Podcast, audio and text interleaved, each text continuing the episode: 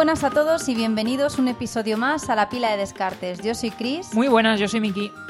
y os damos la bienvenida en un lluvioso día de, de septiembre. de ¿Cómo han cambiado las cosas, eh? Sí, sí, lo estábamos hablando antes, decíamos.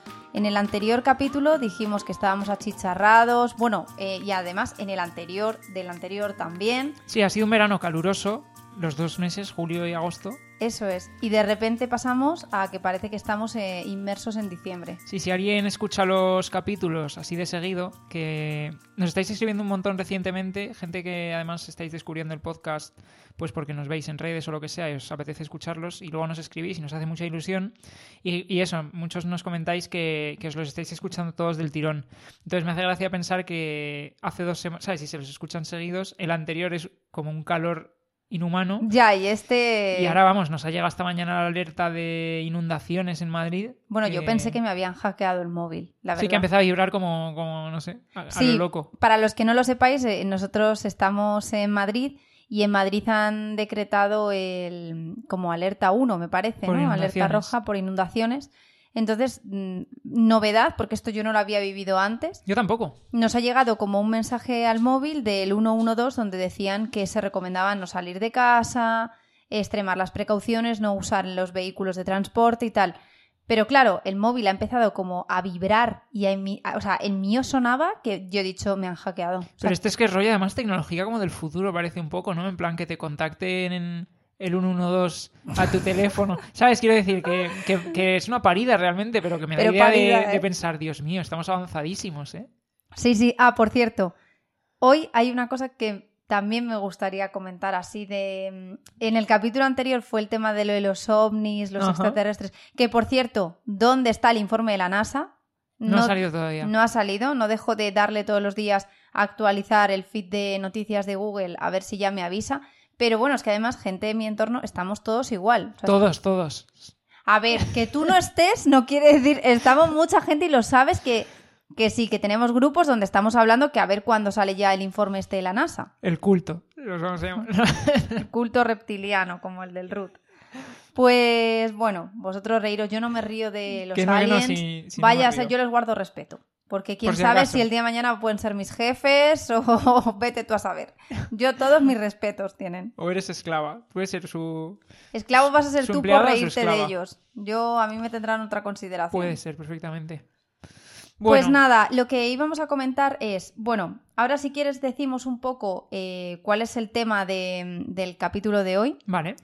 Eh, yo ya mm, planteo la pregunta. Vale. Mm, ¿Qué ¿Seremos pregunta? capaces de hacer un programa que no dure más de dos horas? Eh, no. Creo que no. No, no seremos capaces, creo que la respuesta está clara. La respuesta es no. Y luego, No significa que no lo intentemos, ¿eh? no, Pero de verdad. Ya, la verdad, a ver, lo que pasa es que a mí me gusta mucho hablar. A Sí, ti me sorprendes, la verdad, que llegues a, a las... No, sí, probablemente si sacamos porcentaje de tiempos, de las dos horas estás hablando tú el 80% del tiempo. Sí, anda, bueno, sí, seguro, bueno. El tema es que mm, lo que habíamos pensado es que puede que el próximo capítulo, o a más tardar el siguiente, Ajá. hablemos de eh, cuáles son nuestros juegos más esperados para Essen. Ajá. Y hagamos, bueno, si esto, como que ajá. Sí, ¿qué Sí. quiero decir? Te estoy dando Ah, vale, que digo, si lo hemos eh, concretado juntos y de hecho lo propusiste tú y me estoy as- eh, adueñando. Te estás yo adueñando de la idea, sí, está. bueno. Se comparten Entonces- aquí las ideas, no pasa nada. Sí. Bueno, lo tuyo es de los dos y lo mío es mío. No. pero sí, habíamos hablado de eso porque, bueno, ya lo comentaremos en el capítulo que toque, pero eh, se acerca la feria de Essen y, y creemos que puede ser bueno hacer un repaso a cuáles son la- los juegos o las novedades o mm, pues lo que se espera que algunas cosas ya se han anunciado, evidentemente, y, y por eso la gente tiene como un wishlist de qué es lo que, lo, pues lo que más les llama, lo que más eh, interés les despierta. Ajá. Pero a nosotros nos parecía bueno como hacer un repaso de esto y decir qué es lo que nosotros eh, tenemos más expectación y a lo que estamos más atentos y que nos digáis también vosotros eh, si hay algo de esto que os llama, etcétera. Muy bien. Sí, eh, salen juegos y salen expansiones y tal, y es verdad que hay cosas que llevan anunciadas ya un tiempo Y se han enseñado incluso en otras ferias. Por ejemplo, en Gen Sí. Con, eh, hago spoiler, pero bueno, lo sabréis ya, pues la nueva expansión de Arnak ya se lleva un tiempo Anunciando. anunciando y demás. La comentaremos. Yo la espero con muchísimas ganas. Sí, sí. Y Es campaña, ¿no? Es una, incluye una campaña para uno o dos jugadores de varias partidas y luego pues te mete dos personajes nuevos, cartas para todos los mazos y demás, bueno, varias cosas. Y, mm, y bueno, y como ella, pues hay otros juegos y expansiones que ya están anunciados desde hace un tiempo, pero vamos, todo eso lo repasaremos efectivamente en un capítulo Vale. a medida. Pues estad atentos porque eso será el, el tema del siguiente capítulo o ya más tardar el otro, pero yo creo que no da. Que sería... Antes de octubre, sí, Claro, no sé. tiene que ser antes de octubre. Mm, eso es. Así que nada, tenedlo en mente. Y sin más dilación, brrr, sonido de tambores, tendrías que poner efectos o Sí, algo. a ver, sí, podría, pero bueno, hay que tener tiempo para ello. pero- Sí, estoy de acuerdo. Bueno, pues imaginadlo. Eh, sin más dilación, ¿cuál es el programa, el tema del programa de hoy? El tema del programa de hoy es novedades imprescindibles. Y esto, bueno, es un poco Novedades genérico imprescindibles de... del mes de septiembre. sí. Claro, dilo bien. Del mes de septiembre. Es que no tengo claro que lo del mes de septiembre lo vaya a poner en el título, pero Pues bueno. ponlo, yo te lo he dicho. Es que no quiero tampoco hacer títulos ultra largos. Bueno, pero es que son de septiembre. Vale, vale. Bueno, Son pues de son septiembre, que es el mejor mes del año. Te encanta septiembre porque... Bueno, es mi cumple. Vale. Digo, a lo mejor tenía algo que ver con los juegos de mesa por lo que lo decías, pero no, ya, ya veía que ibas por ahí. Sí, es mi cumple. Em, entonces, bueno, pues lo que vamos a hacer es comentar eh, un montón de juegos que se han anunciado. Bueno, no vamos a comentarlos todos, pero se han anunciado un montón de juegos que para, lanz- para lanzamiento ahora en septiembre. Em, hay varios de ellos que ya los hemos podido probar, ya sea porque son adaptaciones de juegos en inglés o porque pues eh, hemos tenido oportunidad de probarlos simplemente. Eh, otros que no hemos podido probar, pero los que los queremos probar. Y de todo eso, pues os vamos a hablar en pues después de nuestras secciones habituales del principio. Venga, entonces empezamos como siempre con la sección de actualidad. Eso es, en la sección de actualidad no hay eh, muchísimas cosas que comentar, pero sí que hay dos que me han llamado la atención y además como están un poco en relación la una con la otra, con la una con la otra, me parece que tiene sentido. Eh, os traemos dos Kickstarters que están ahora mismo en campaña. Uno de ellos termina dentro de cuatro días y el otro termina dentro de eh, 11, o sea que tenéis que escuchar el podcast prontito si... Y si no, lo vais a pillar terminado, bueno, pero bueno. siempre suele haber el Sí, el Late Pledge, puede ser. Y los dos están basados en videojuegos. Bueno, no, no directamente, pero bueno, eh, lo vais a entender ahora en cuanto, lo, en cuanto los expliquemos. El primero que vamos a comentar es Dungeon Card. ¿vale? Dungeon Card, eh, claramente inspirado, aunque no aparezca por ningún lado en la campaña de Kickstarter ni nada, en Mario Kart. Porque básicamente son carreras de cards en la cual pues llevamos nuestro personaje, vamos cogiendo objetos que podemos tirar a los enemigos, no sé qué, y tenemos que adelantarnos y bla, bla, bla. Mario Kart juegazo, ¿eh? Sí, Mario Kart es un juegazo. Es y- un juegazo. Y este, pues no sé, adapta a cosas de Mario Kart, claro. Oye, ¿y alguno vio? mm, Ya no sé si es que soy demasiado vieja o qué pasa. Pero a, al- ¿alguna de las personas que nos escucháis conocéis eh, ¿cómo, eh, cómo se llaman? ¿Los autos locos era? Sí, la Que serie de estaba los... el pulgoso sí. este, que había una chica que eh, iba como en un coche rosa. Se llama Sí, pulgoso, ¿sabéis quién Sí, el, digo? el perro ese que El iba con perro. gafas. que también yo de pequeña jugaba un juego de ordenador de los autos locos y es que me alucinaba igual, tirabas pues mm, regalitos a los demás para ganar tú y tal, pero sí, tipo Mario Kart. Sí, yo esa serie me acuerdo también.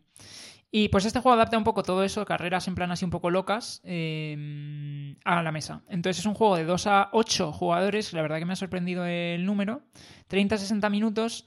eh, en BGG le dan un peso de 2, aunque evidentemente esto ni siquiera ha salido del juego, así que bueno, pero más o menos puede servir para hacernos una idea de que es un juego medio ligero.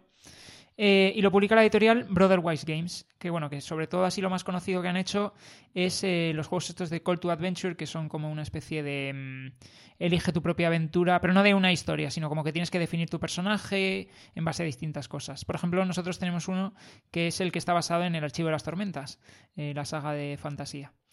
Entonces, bueno, pues este juego, lo que decimos, está en campaña ahora mismo en Kickstarter, le quedan cuatro días. La verdad que yo estoy dudando si entrar o no, porque el juego Ya, tiene... lo estaba, yo lo estaba ahora viendo las imágenes mientras hablabas y digo, "Pf, qué raro que no hayas entrado tú a esto. Por eso ¿no?". te digo, y además es que no es que sea excesivamente caro para ser un Kickstarter, porque la, el pledge más básico son 47 euros y el más caro son 75. ¿Sabes? Que para ser un Kickstarter de hoy en día. Ojo, y se ha desbloqueado, buah, me encanta. Uno de los logros que se ha desbloqueado son unos tableros que los llaman, dicen, Two Volcano Track Styles. Eh, son los setas como que imitan lava del volcán y Hmm. realmente la imagen mm, está bastante conseguida. O sea, sí que tiene muchísima más luz e intensidad la, la zona de la lava y, y molan, ¿eh? Es que hay como distintos terrenos. Eh, Ya por veo, ejemplo, en el segundo pledge te incluye. O sea, en el, prim- el primero son 45 euros, ¿no? El segundo, que son 56. Ojo, pues tal y como están los juegos ahora mismo. por eso te digo que me resulta. Pero a ver, por envío. 45 si trae cosas que están bien. A ver si por 45 te están dando lo más básico. No, o sea, bueno, viene con. No tiene miniaturas, tiene standees, que me Ya. parece acertado, la verdad, son quedan co- coloridos y bonitos. Eh, y entonces, conforme vas subiendo de, de tier, eh, conforme vas pagando un pledge más caro, pues te incluye otros terrenos diferentes, te incluye, pues no sé, en plan, otros personajes adicionales, monedas metálicas en el más alto. Bueno, que lo podéis echar un vistazo si os interesa, se llama Dungeon Card. y- Ojo al shipping, ¿eh? Sí, el shipping Para siempre- Europa. Hmm, Hoy en día, no sé, ¿cuán- ¿lo has visto ya? ¿Cuánto es? Pone. Canadá y. Canadá y Europa. Y Europa, pues está. Bueno, depende. El no es bronce. carísimo, ¿eh? No, pues entre 12 y 17 euros. 12 y 17 euros. Bueno, no, no, 12 y 17 dólares. O sea que en ah, euros un perdón, pelín más pues barato. un poquito menos. Un sí, po- pero vamos, que, 10 que me resulta relativamente barato para lo que es un, un envío hoy en día, la verdad. No, ya, nos, ya es que va un juego, pues como el otro día, que veíamos juegos que salen este mes Ujú. Y que al final entre el juego y las expansiones, sin bromas, esto que voy a decir, ¿eh? Sí. 400 euros y Es que ya nos está pareciendo algo como que normal. Ya, sí. Lo del Cloud Spire, por ejemplo. Ese es al que me refiero, correcto, de Es una locura, sí. Bueno, pues eh, Dungeon Card. Este es el primero que os queríamos traer. Está guay. A mí lo de que traiga standees me parece también un acierto porque, oye, ya el tema de las minis me gusta mucho, pero es verdad que si no se pintan, ay, a veces No que es lo hay mismo. un poco de saborío, ¿no? O sea, Estoy de acuerdo totalmente. Esto O sea, tiene su gracia, la Esto verdad. tiene su gracia, es colorido y además, mm, bueno. eh. No, pero es que parece como que son de metacrilato, ¿no? Son como transparentes, sí, no sé qué material serán, pero puede o sea, que no un, es un, plástico cartón. transparente. No, no. claro, que no es un cartón al que le han puesto debajo una base y lo vas moviendo. Es No, que no, es son- todo un plástico. sí, y son- dentro está como mm, está, está como el cartón dentro, pero alrededor lo envuelve todo eh, un plástico. Sí, no sé si se llaman acrílicos o, no sé, standees de estos de plástico.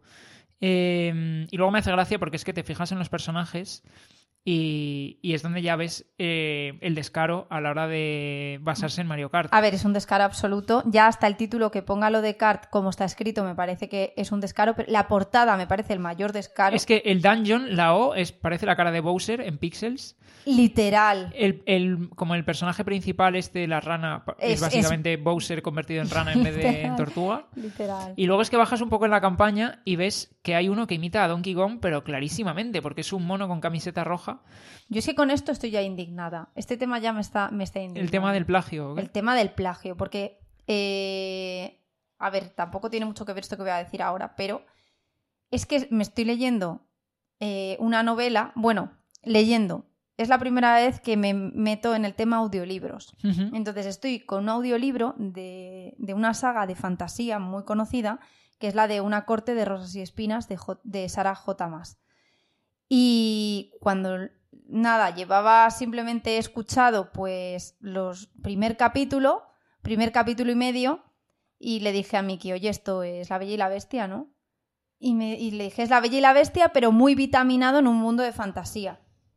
Y entonces ya, sabéis ya, los que me escucháis desde el principio, que soy súper fan de los spoilers. Entonces, bueno, pues ya me metí un poquito en Google a De investigar. verdad, yo es que no entiendo nada, te lo juro. ¿eh? Bueno, ya, ya que estaba, ya, pues.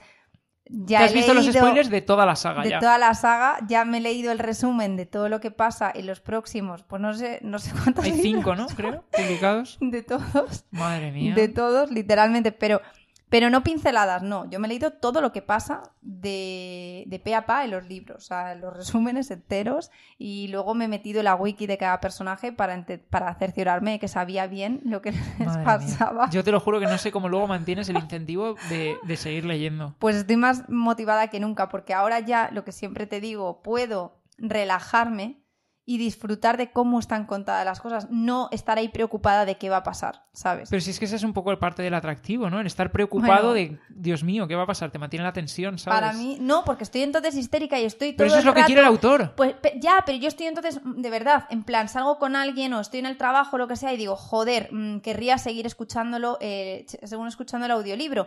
Y entonces, Y me- entonces, claro, prefieres no tener las ganas de seguir escuchando. no, ya sé lo que pasa, entonces ahora es, me apetece estar en mi casa relajadita, escuchando el audiolibro y disfrutando de cómo se cuenta. Yo no lo entiendo, la verdad. Bueno, pues a mí me flipa. Yo no lo entiendo. Total, que, que claro, es que es un plagio de lo de la Bella y la Bestia. Y ahora, por cierto, esto que os he contado tampoco es spoiler, ¿eh? Porque claro... Lo de que es un plagio de la Bella y la Sí. Hombre, es un spoiler del primer libro entero, pero poco más. No, no, no.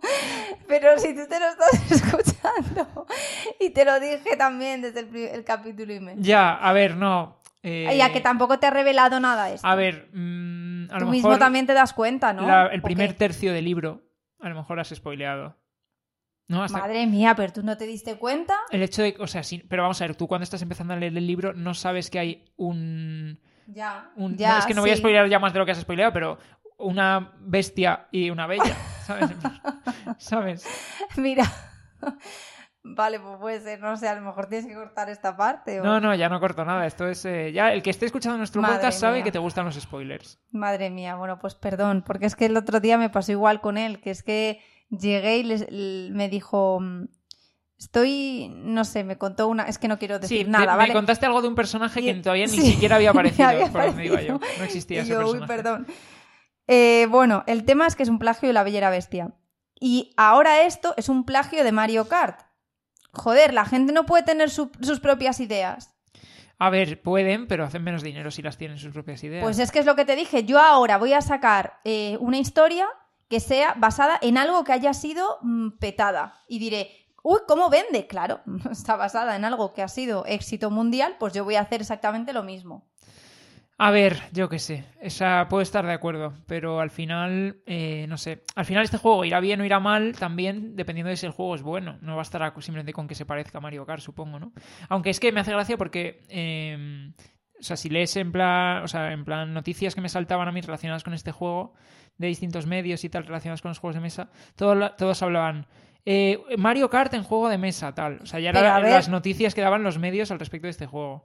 Total, es que, mira, vamos es un por poco valerte de eso para hacer el marketing también, que es un poco. Pero bueno. Recordamos que estamos hablando de Dungeon Card, un Kickstarter que acaba de salir y que quedan muy poquitos días lanzados. Seguro que Miki se mete esta tarde ya. Porque me extraña que no haya entrado. Ya. Eh, además, lleva financiados 230.000 euros. Bueno, no está mal. Pero a lo que voy. La gracia es que dice que el villano, los, que te enfrentes a los villanos de Boss Monster. Sí, es que Boss O sea- Monster es, un, es un juego más, más conocido, es verdad. Que, bueno, es así rollo pixel, estilo pixel. No lo hemos jugado, pero, pero es que efectivamente es como en el universo de Boss Monster. Ah, vale, pensé que O sea, este es su propio universo. O sea, realmente el juego este, aunque sea Dungeon Kart, en realidad el universo este no tiene nada que ver con carts. Lo que sí que tiene que ver son con villanos y con no sé qué y así tipo fantasía, ¿no? Y entonces la adaptación aquí a los carts es lo que es un poco rollo, vamos a poner así entre comillas en el aire, aunque nadie me esté viendo, plagio, entre comillas, comillas. A mí lo que me gusta mucho y me ha, mm, me ha parecido muy original es eh, como los tableros individuales que estoy viendo que tienen como, eh, son como, imaginad, una semicircunferencia y entonces tienen como si fuese una palanca que tú vas girando de izquierda a derecha y entonces es lo que... Es como lo de las marchas, que las vas marchas. cambiando de marcha. Claro, pero me parece muy original esa palanca y cómo está representado como si fuese un velocímetro. Mm, ese tipo de componentes para mí siempre suman a la experiencia, la verdad. Estoy Yo es que acuerdo, soy muy muy de, de que si me gusta visualmente, me tienes dentro, la verdad. Pues sí, este juego la verdad es que el apartado visual lo tiene y, o sea, sobre todo habría que ver eso, la jugabilidad, pero yo me imagino que será, bueno, por lo que pone abajo en el resumen, pues eso, te vas moviendo, vas empujando a los otros, vas tirando objetos para, para fastidiarles y luego pues importará bastante el trazado a lo largo de la pista porque, pues eso, distintas losetas pues tienen como distintas curvaturas, ¿no? La- lo que es la pista. Entonces habrá que ir pues metiéndose por el interior o lo que sea, cosas así. No tengo ni idea, la verdad. Pero que tiene buena pinta. Entonces que si queréis echarle un vistazo, pues eso. Dungeon Kart. No, eh, sí, así, sí. da- Ya iba a decir, no, Mario Mario, Kart. Kart. Iba a decir, no, vale, sí. Muy bien, pues eh, inspirado también en un videojuego eh, aunque aquí no hay plagio, porque directamente es que es la, la iba a decir la IP, bueno, la propiedad intelectual original, es otro juego de mesa que es el Worms de Board Game. Entonces, si os si- probablemente lo conozcáis de haber jugado hace años, eh, el Worms era un juego en el cual, pues, con tu equipo de gusanitos, te pegabas contra otro equipo de gusanitos con distinto tipo de armas, bazocas, pistolas, escopetas, bombas. eh, y entonces, conforme te ibas pegando, pues se iba rompiendo también el terreno y lo que tenías que intentar era sobrevivir, porque claro, conforme se iba rompiendo el terreno te podías caer al agua, luego los worms tenían vida, ¿no? Y que si te mm, hacían mucho daño, pues perdías más vida y demás. Eh, y tenías que ir recogiendo objetos que iban apareciendo en el mapa poco a poco para conseguir armas pues más potentes. Entonces, pues eh, Worms, The Board Game, es un Kickstarter que se ha lanzado hace unos días, que le quedan 11, en este hay un poquito más de tiempo por si, por si nos escucháis más tarde. Tiene una recaudación similar, como de unos 300.000 euros por el momento, Hmm. que está bien. A ver, este es que al ser la, la propiedad, la propiedad intelectual original, pues eh, también levantará más, más atractivo, me imagino. Claro, aquí es que han metido incluso reviews, ¿sabes? De, de Dice Tower y, Hmm. y de Man vs. Meeple. Y en este caso, también es verdad que es un juego un poco más caro, porque el pledge básico son 93 euros, el pledge más alto son 139.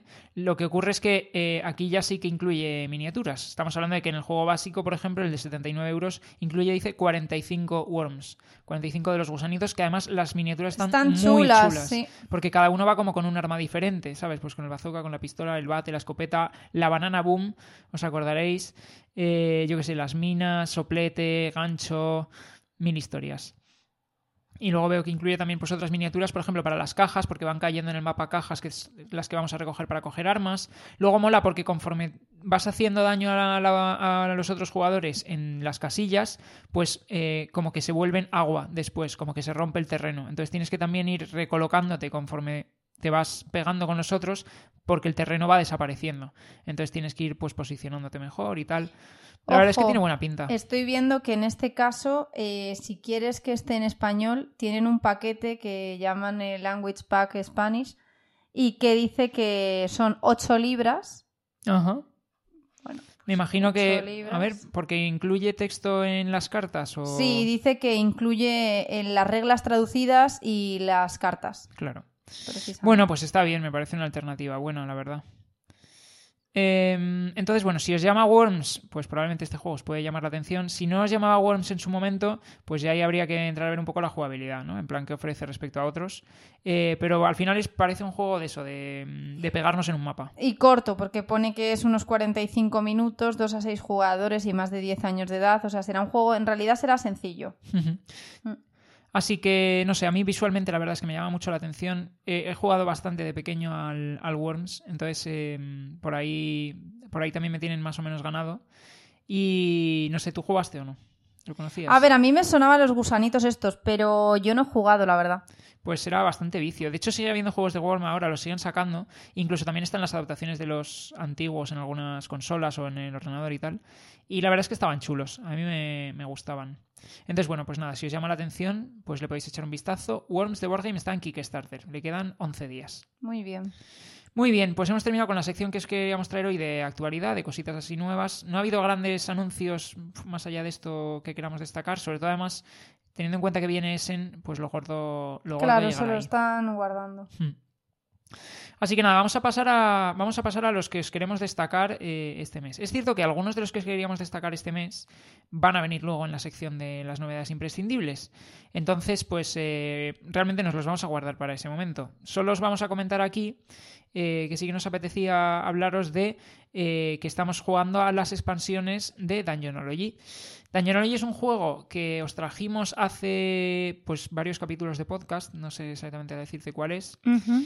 pero eso era un juego en el cual eh, lo que hacíamos era ir investigando en una mazmorra porque teníamos como que ir descubriendo algo sobre una de las culturas que había en la mazmorra, subterráneas, y eso lo hacíamos recogiendo cubos en las distintas casillas y entonces como... En las salas. O en sea, las tú te distintas vas salas, moviendo es. por la sala de la mazmorra, vas bajando, incluso en, en la mazmorra, entonces se te van activando salas que al estar en más profundidad tienen cubos de información más valiosa. Pero también es más difícil recogerlos porque eh, para conseguir esos cubos lo que tenemos que hacer es superar un reto en el cual, eh, pues imagínate, hay un nivel de alerta de 5, pues yo tengo que jugar cartas por valor de 5, pero luego los otros jugadores me pueden intentar fastidiar jugando ellos cartas para complicarme la prueba, ¿no?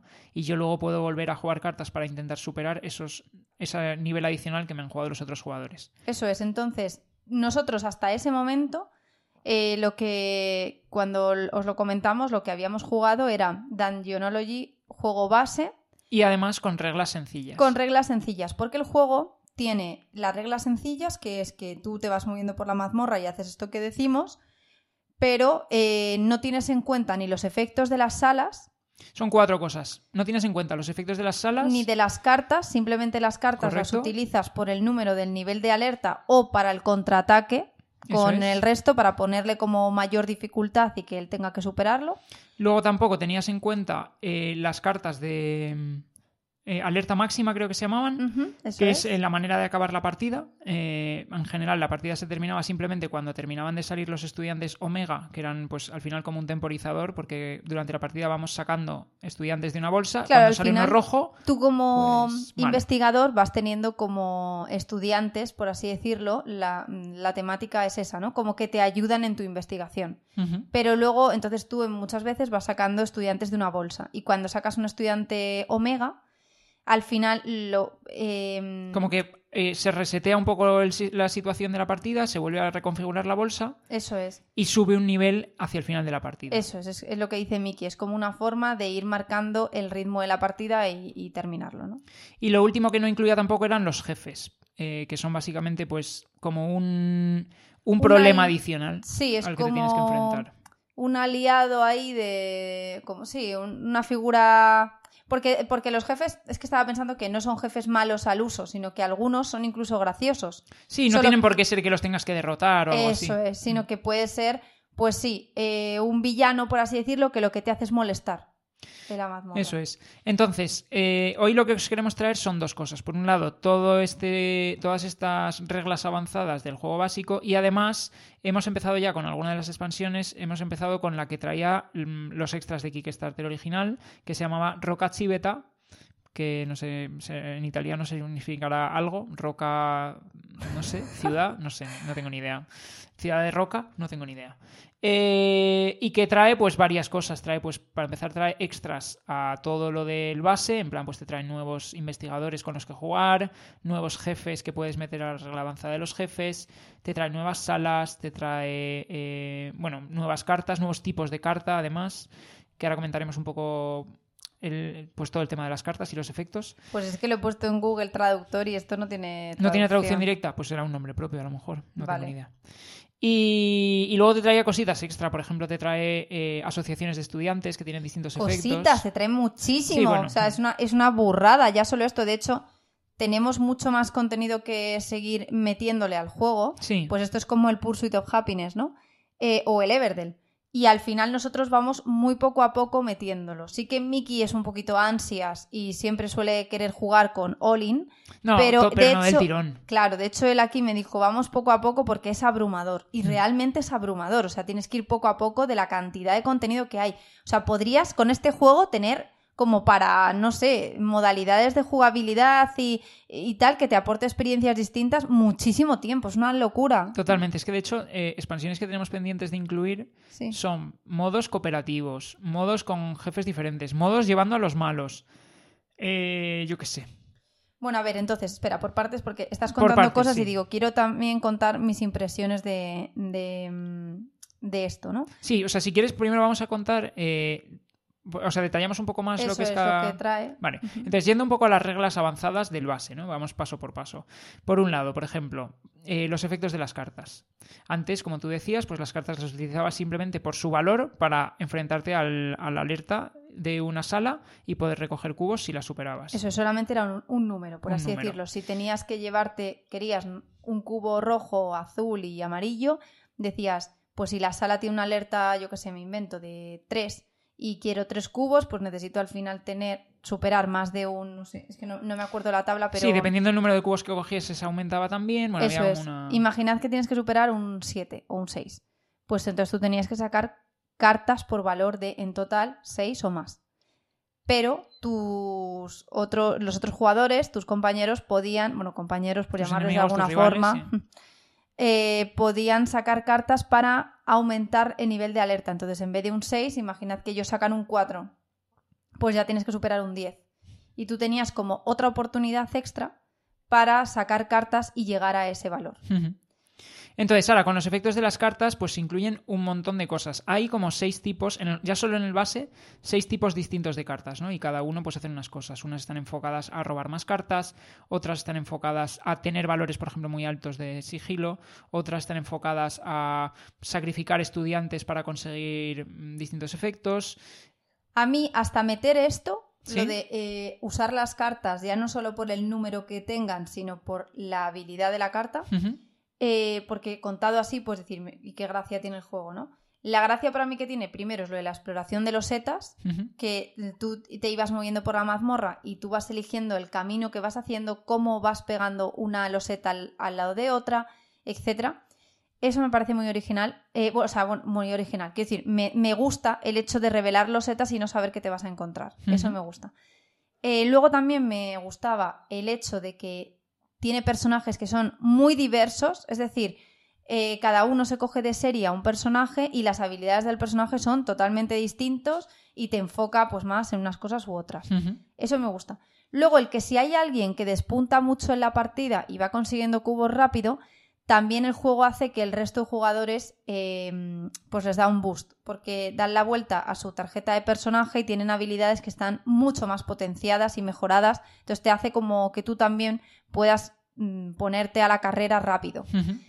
Luego, eh, como amante de los juegos de deducción, me gusta mucho el que en realidad el objetivo de ir cogiendo los cubos es porque tú sabes que hay eh, una, lo que tú decías, ¿no? Una raza de la que estamos investigando y, lo que, lo- y tenemos que llegar a un número de puntos de, por así decirlo, de investigación. Sí. Entonces, los cubos al final, eh, que tienen distinto color, pues rojo, amarillo, azul, verde, violeta, etc., eh, cada punto tiene una, un una puntuación distinta en función de la rareza del cubo. Por ejemplo, los cubos que son amarillos o morados, tal, eh, tienen una puntuación más elevada que los cubos que son verdes. Por y también ejemplo, aparecen en salas pues más profundas o más a la derecha en cada sala que también tienes que primero quitarte todos los todos los Todo lo anterior. Eso es. Entonces, eso también te hace el, el que no se trata de coger cubos por coger, sino que tú a lo mejor puedes llevar una estrategia de me centro en salas que están más a la superficie y cojo cubos más mundanos, más eh, que abundan, como los verdes o los rojos, por ejemplo. U otro dice, no, pues a mí me mola más meterme dentro de la mazmorra y voy a por los cubos raros. Eh, ¿Qué pasa? Que aquí está ya la gracia. Tú sabes que más o menos la raza que puede estar ahí para investigar rondan entre los 28 y los 34 puntos.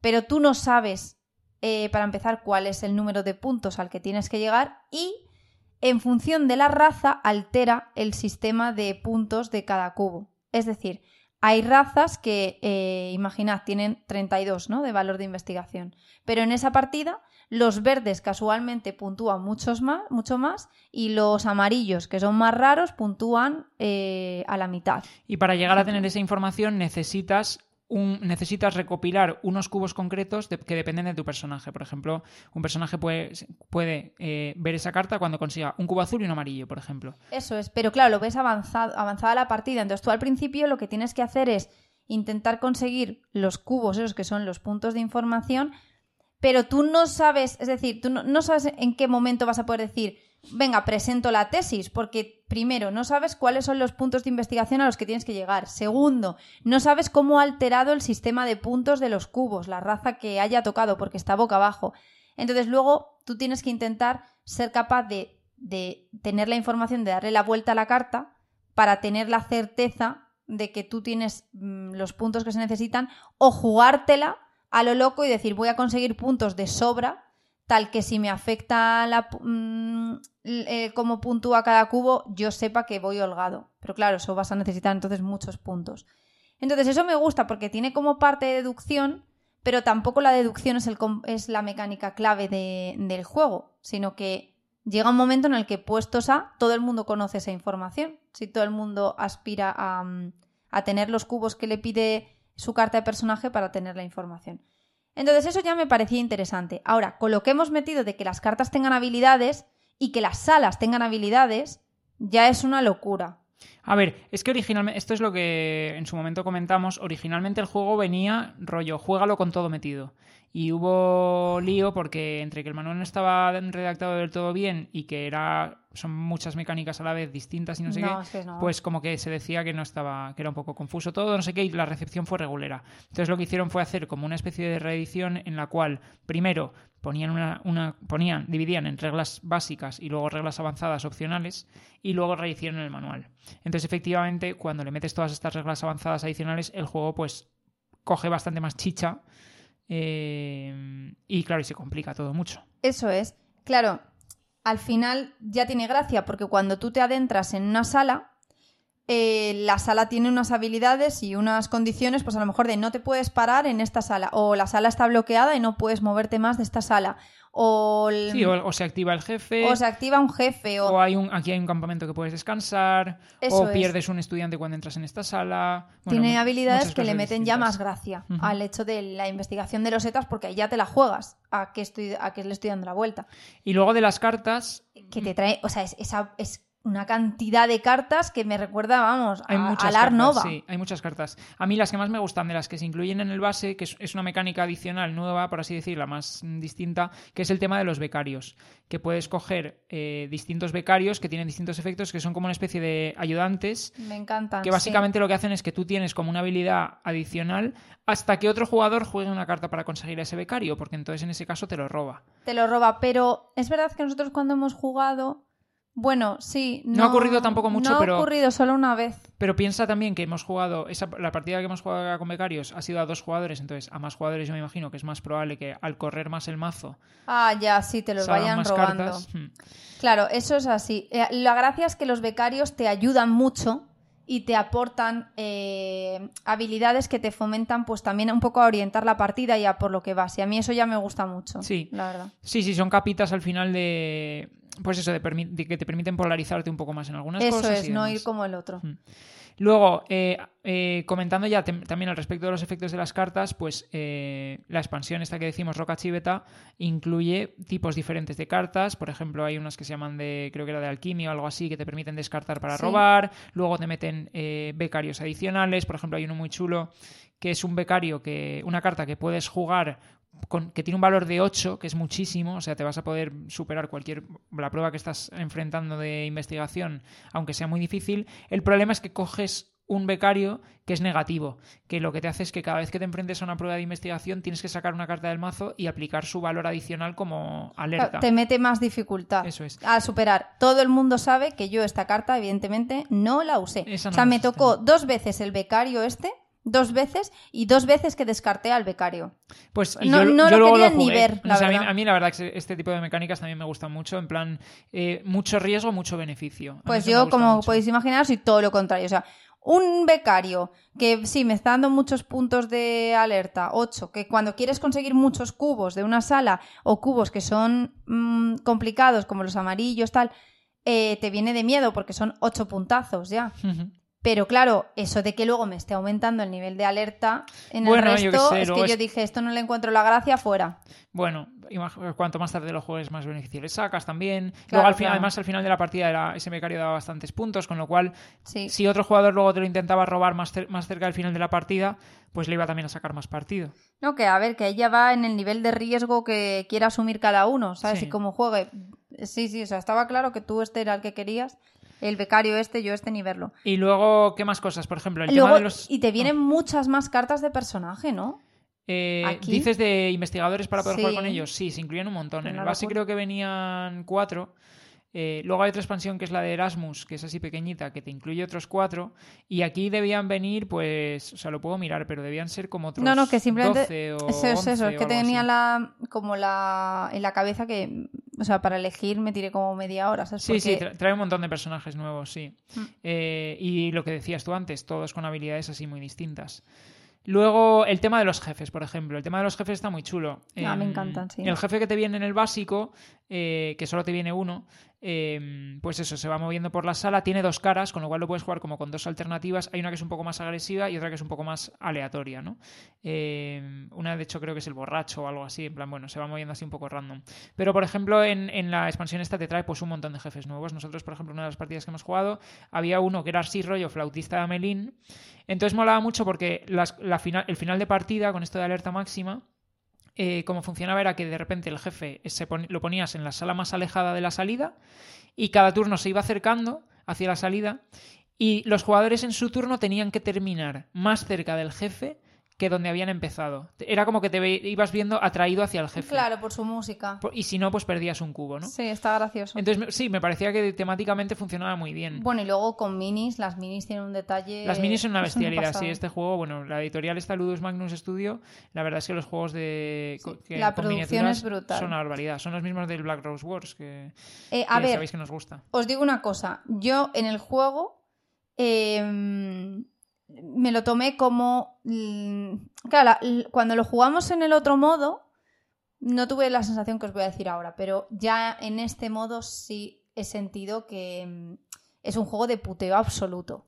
Es un juego de fastidiarse mucho. O sea, También de- depende de no, cómo lo juegues, absoluto. pero. O sea, depende de. O sea, quiero decir que. O sea, de hecho es que vamos a ver, empezamos la partida. Yo sé que a ti no te gusta tanto el- el- la interacción negativa, ¿no? Vamos a decir. Entonces empecé la partida y te dije, ¿quieres que juguemos sin eh, robarnos No. cubos unos a los otros? No fue. no, claro, no fue así.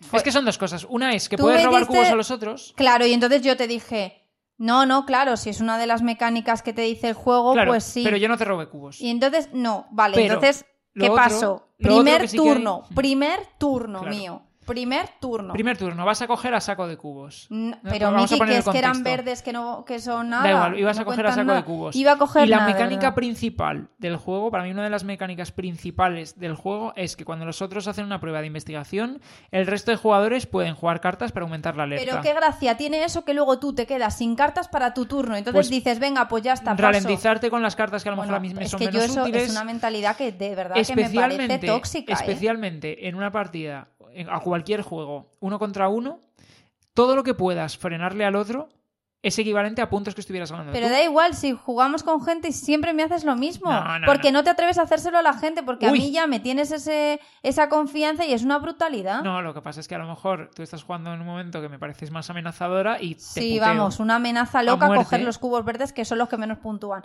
La cosa es que yo estaba tan tranquila. Primer turno, de Bueno, verdad. que hubo lloradita. Ah, bueno, pues sí, porque además es que fue. Tú hiciste tu turno, yo te dejé tranquilo, Sí. tranquilo. Y de repente. Olvidándote de que era el juego. Es que me- No. me, hiciste lo mismo de verdad No. con el, con el Divide Timbera, ¿eh? Sí. No, no, no. Yo estaba tranquila, en plan investigando, dando la vuelta a las rosetas, eh, adaptándome un poco al- a las nuevas condiciones del juego y, de- y disfrutando de lo de los cubos, la expedición, la aventura, los becarios. O sea, son cosas que están amables y de repente mm, mi turno llega y digo, venga, pues yo voy a coger tres cubos. Así.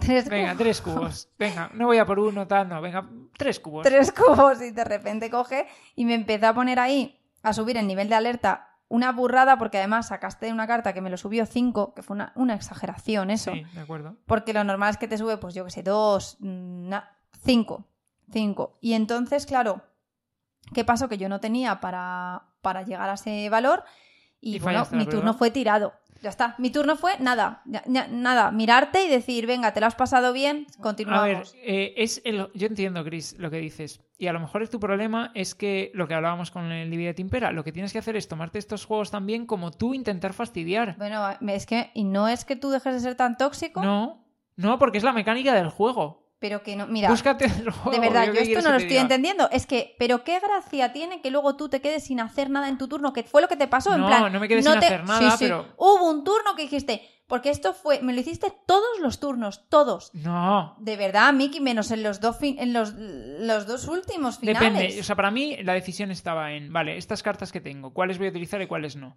Y las que me eran menos útiles, pues las utilizaba para subirte la alerta. Madre mía. Y en cambio yo estaba, como tenía la opción por Porque un total es que becario al de, final descar- de- de descartar, yo era como, pues estas que no son útiles, luego las descarto y así puedo robar más. Claro, pero y tú tenías eso, pero yo no. Yo, claro, hasta cada turno robo hasta mi límite de mano. Pero no puedes descartar porque sí. Entonces, a mí lo que me interesa es Mm. Haber las cogido al no- becario. Ya, Mm, bueno. Haber cogido al becario. O haberme tocado. Yo, pero que juegas con las alternativas, con lo que te surge, con las cartas que te tocan y demás. Bueno, es un juego. Bueno, lloradita extrema. O sea, es que Bueno, de verdad, extrema. esta lloradita yo creo que vamos. a ver, el extremo no tenía fue ningún sentido. que yo me dediqué a investigar ya la mazmorra por un lado, imaginad, por la derecha, él se fue por la izquierda, o sea, yo ya me alejé lo máximo que podía de esta persona. Entonces, claro, bueno, él, él se metió hasta, encima iba muy rápido, llegó como hasta el, El tercer piso- nivel de sí, la incluso mazmorra. el cuarto, que por cierto la expansión esta Roca Chiveta te incluye un cuarto piso. Claro, entonces son todavía mejorados y luego mola porque hay mm, salas en las que no puedes entrar si no haces no sé qué. Salas que tienen mascotas, por ejemplo, que puedes domesticar. Es que está muy guay. Y, y en cambio yo estaba en una zona de la mazmorra que era solo Piso 1. nivel 1. No había escaleras. Entonces no podía aspirar a los cubos raros. Entonces tenía una mierda de puntos. Eh, y dije, bueno, esto me está penalizando ya muchísimo el, el alejarme de él. Y, y entonces ya fui a rastras toda la partida. A ver, yo creo, sinceramente te lo digo, ¿eh? Es que una cosa, lo de que hay mascotas, eso está muy guay. Claro, ¿eh? claro, si es que incluyen muchísimas cosas, mecánicas nuevas. Luego hay modo jefazo, que es también. Bebé que- jefazo. Pues modo, modo- espera, modo bebé jefazo es que algunos que puedes jugar con algunos investigadores como si fuesen jefes, como si fuesen los malos. ya, ya, sí los he visto y tienen Ah, caras pues turbias, sí, sí. sí, sí, por eso te digo. entonces, Eh, montón. es que por eso os digo, es infinito. O sea, es infinito. A ver, os decimos, la dificultad es de 2 sobre 5 en BGG. O sea, es un juego sencillo, de verdad. Es de hasta Bueno, eh, 4 jugadores. Cuidado, ¿eh? 2 sobre 5 está listado en la expansión. Sí. El juego base pone 3.21. Yo 2 Mira, por 5. favor, no es 321. O sea, bueno, a ver, si metes todísimo, Claro, esa es la historia, Claro, o sea, id poco a poco, como, hemos, como estamos haciendo nosotros. De hecho, es que nos sigue quedando por meter un huevo de cosas. Sí, nos queda bastante por meter. Es verdad que de, de lo que es Rogas y Beta ya lo hemos metido todo. Sí, ahí me encantó lo de estos, los... Las asociaciones de estudiantes. Sí, lo Ya, de que que es- ya no hubiese solo la omega esta, Claro. sino que ahora haya distintos y que cuando lo robas de la bolsa y te sale uno de esos colores y tal y lo consigues, eh, tienen habilidades también. Eso es, que te permiten, por ejemplo, descartar fichas de aturdimiento, que son lo que te obligaba a descansar cuando has fallado una prueba. Tiene luego otros que te permitían, no me acuerdo, eh, como que era un estudiante con dos vidas, por así Eh, decir. sí, hay estudiantes que son un poco chungos de sacrificios, otros Sí. son más tal. Mola, la Em, verdad que está guay. Es muy. eh, o sea, es un juego. Al final es como un dungeon crawler, pero. Pero amigable, más orientado a la aventura, más que en sí al combate de, contra jefes o contra goblins o Sí, tal. Es Pero competitivo, que muchos dungeon crawlers suelen ser cooperativos. Eso hay que decirlo, es competitivo. Hay puteo, porque eh, asumid esto, que de lo que va es de que cuando cada uno vaya haciendo sus pruebas, tú le vayas ahí bombardeando. El arte es muy friendly, en plan te, te incita a jugar porque es como un arte cartoon mm, que está bastante chulo, las minis están muy trabajadas. Las minis son desfase. Sí, o sea, la producción es que de verdad pensad, es una pasada. Si habéis visto más cosas de esta editorial. Y luego, la gracia además está en que el tema de lo de los becarios, que te, te meten como, pues eso, te va dando como habilidades asimétricas, lo estáis viendo. Yo, por ejemplo, podía, tenía la habilidad de, al final de cada turno, yo podía deshacerme las cartas que quisiera, limpiar mi mano. Miki no, pero él tenía otras habilidades, pues a lo mejor te puedes mover más con un becario o lo que sea, ¿no? Eh, eso también te genera habilidades asimétricas que ya tienes en sí por el personaje. Luego tiene la fase esa como de deducción de el malo, de- o sea, de la mm, como de la mm, no sé cómo Sí, de llamarlo, la raza, la raza que estás investigando. Está muy chulo, la verdad, tiene mu- muchísimas cosas, pero que con lo que nosotros llevamos jugado hasta ahora, para mí la dificultad de dos sí me, me parece, o sea, no Yo creo, sinceramente, que metiéndole todos los extras, no, pero no, con lo que llevamos nosotros. con, pero con de reglas, de- incluyendo reglas avanzadas, de habilidades de las salas, jefe, alerta máxima, Ya. efectos de las cartas. Pero, a ver, no, pero yo eso veo que es difícil el que es mucha info de muchas mini reglas. Claro, pero claro. de jugarlo Ya no es complejo. Es- sí, al final el turno es una, son dos cosas, Claro, pero estoy de acuerdo que hay ya. tantas cosas diferentes que yo creo que sí que eso añade Complejidad. Añade complejidad. O sea, no es pues un juego, no es un, no es- ni es un filler ni es un juego yo No, creo, de iniciación tampoco. Ni para niños, ¿eh? Porque de hecho la edad que te ponen es más de 14 Y yo sí que creo que tiene que jugarlo. Es más para un público más jugón, mm, por eso, por las mini reglas que tiene. Sí, estoy de acuerdo. Así que nada, bueno, era Dungeonology Roca Chibeta, la expansión, Dungeonology La Expedición, se llama el juego original, salió en español también por parte de Las Level, eh, adaptación directamente del Kickstarter original de Ludus Magnus Studio. Entonces, bueno, seguiremos jugando la- el resto de expansiones y os las iremos trayendo porque la verdad es que es un juego que nos gusta mucho. Sí, sí. Vale, pues vamos a pasar al tema principal del día. El tema principal del día, como hemos dicho antes, era novedades imprescindibles del mes de septiembre. He bien- bien- he incluido también Sí, por favor, bien. el mes. Y entonces, pues lo que decimos, son juegos que van a salir ahora en septiembre, que Y que no os podéis perder. y que no os podéis perder. O sea, son, o sea, nos gustan muchísimo. Hay algunos que ya os hemos traído y otros que no, como hemos dicho. Entonces, bueno, vamos a ir directamente, si te parece, al turrón. Que ya os hemos traído, no, que será que hemos mencionado. Bueno, ya hemos mencionado, sí. Claro, porque esto es novedad que vamos a hablar de ellos. Bueno, pero hay alguno, hay alguno que ya lo hemos comentado en el podcast. ¿eh? A ver, sí, pero, pero no, no en esta profundidad. Bueno, veremos. A ver, lo que sí que os decimos es, literal, ¿eh? Por favor, confiad en esto que os voy a decir.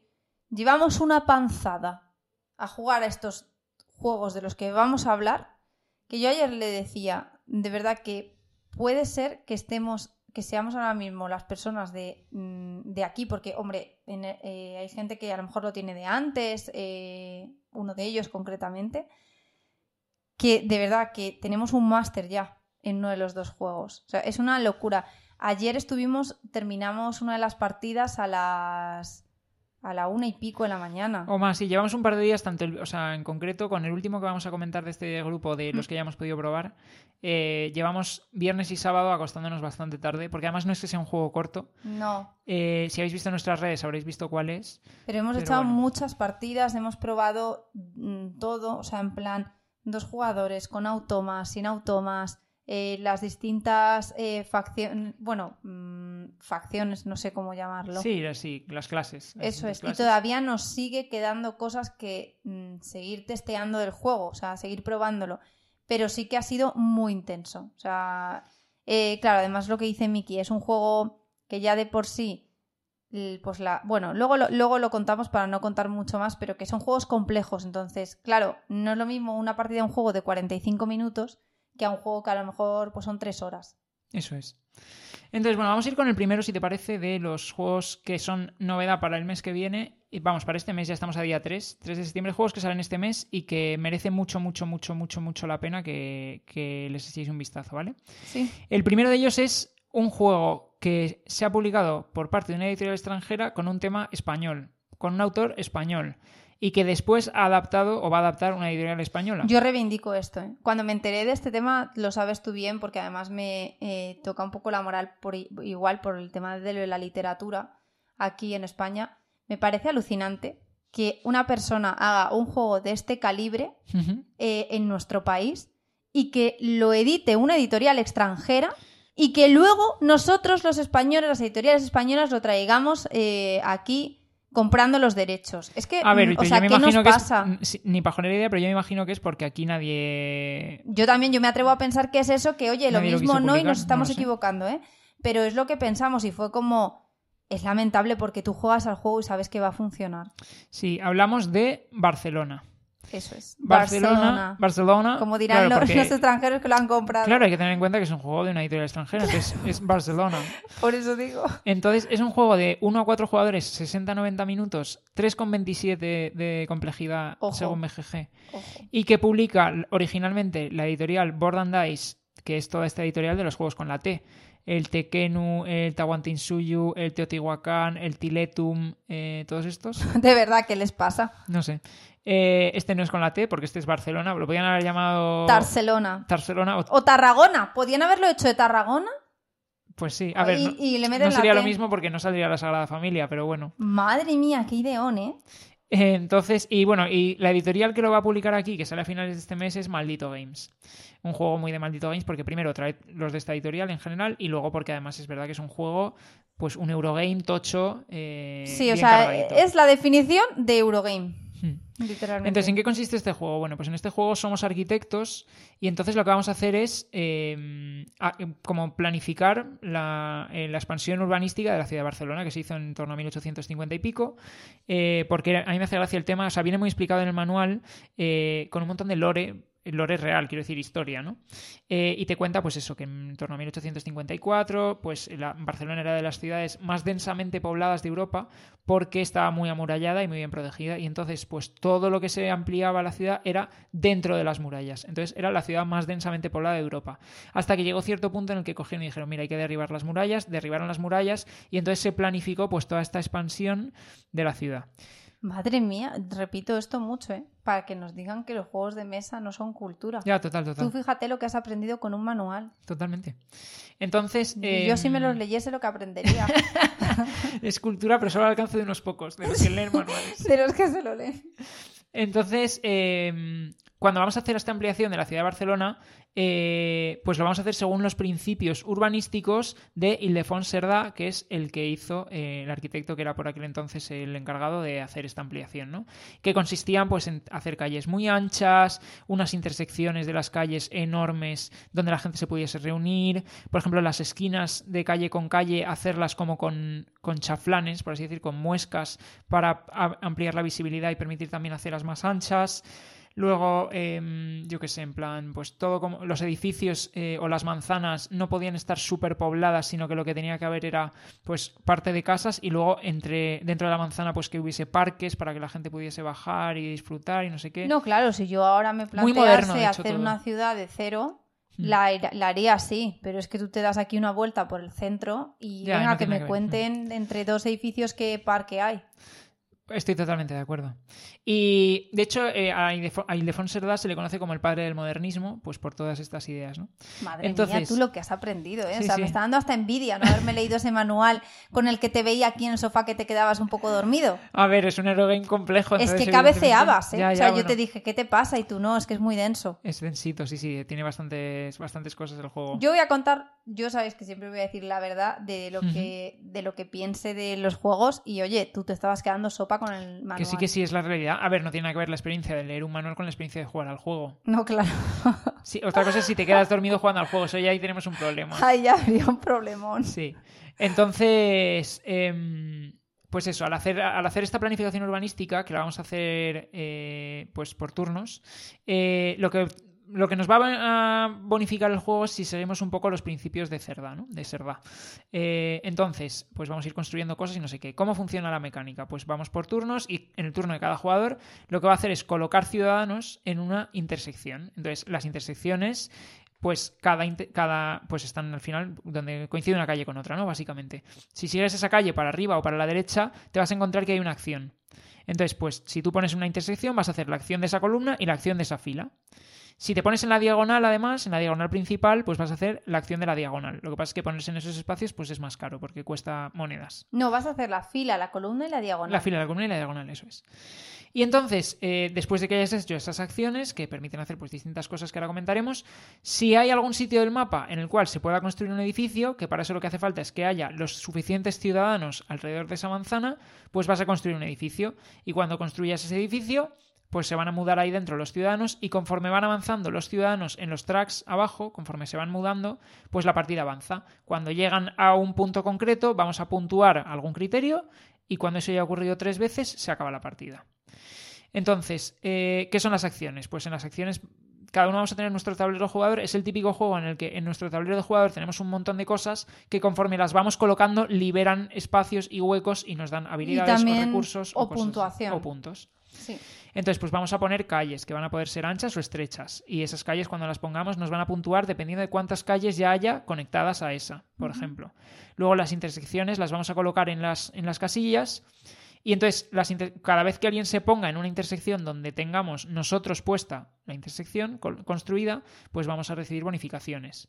Luego también vamos a poder poner aceras, que es como un tablero paralelo en el cual pues tú vas a poder poner una acera siempre adyacente a donde ya haya una acera y lo que tapes te lo llevas, pues puede ser una moneda, puede ser una tela, puede ser una acción directamente, puede ser subir en algún marcador, distintas cosas, ¿no? Luego hay otra acción, por ejemplo, que te permite, bueno, hay una acción que te permite coger monedas, otra acción que te permite coger telas, otra acción que te permite invertir, en servicios públicos, que los servicios públicos son como una especie de edificios especiales que te dan una bonificación. Pues puede ser, por ejemplo, hacer una acción concreta, puede ser un criterio de puntuación adicional, bueno, distintas cosas. Luego también hay el tema de los proyectos de modernismo, que son otras acciones. Hay dos relacionadas con los proyectos de modernismo. Una de ellas me permite coger un proyecto de modernismo, que al final lo que estoy haciendo es coger un criterio de puntuación para el final de la partida, pues dos puntos por cada calle ancha, o, dos, o un punto por cada calle estrecha, o lo que sea, distintos criterios. Y luego otra acción relacionada con los proyectos de modernismo me permite mejorar la puntuación de algún criterio de modernismo. En plan, en lugar de puntuar ese criterio una vez, lo puntúo dos. O en lugar de puntuarlo dos veces, lo puntúo tres. Como que multiplico, ¿no? Eh, otra de las acciones nos permite mover el tranvía por la ciudad. Entonces, el tranvía lo vamos a ir desplazando, puede dar dos pasos, o sea, se mueve dos calles. Lo que pasa es que su movimiento por calles construidas por nosotros es gratuito, ahí no consume. Entonces, pues cuantas más calles tengamos, más lejos lo vamos a poder mover. ¿Y para qué sirve mover el tranvía? Porque donde aterrice podemos dejar un pasajero y al dejar ahí un pasajero, primero nos va a dar puntos al final de la partida, pero luego además vamos a poder hacer como bonus otra vez una acción la de esa calle o esa la de esa columna o esa fila. Y cuando se acerca el final de partida, esto es clave. Sí, el poder O sea, hacer muchas acciones y demás. Es vital. Yo diría que, eh, bueno, te- termino con las acciones rápidamente, porque solo me queda una, creo, que es subir en el marcador de cerda. El marcador de cerda lo que permite es multiplicar eh, en estas tres veces que se va a hacer a lo largo de la partida, cuando los ciudadanos hayan llegado a cierto punto, puntuar un criterio de puntuación, pues lo va- vamos a multiplicar ese criterio más veces, ¿no? Todo es multiplicar y multiplicar y hago esto y otro y esto me da puntos y ahora esto comba con esto otro tal. Entonces, y luego también vamos a construir la Sagrada Familia que van a ser, de nuevo, bonificaciones de puntos o de recursos. Entonces, ¿cuál es un poco el feeling general del juego? El feeling general del juego es que tú vas a colocar ciudadanos, hacer dos acciones en general, aunque pueden ser tres, y las acciones están todas relacionadas unas con otras. En plan, voy a poner una acera. Poner una acera me permite construir una calle. Poner esa calle me permite coger una moneda. Vale, mi segunda acción va a ser gastar esta moneda para coger un proyecto de modernismo. Al colocar este proyecto de modernismo hago no sé qué y no sé cuánto.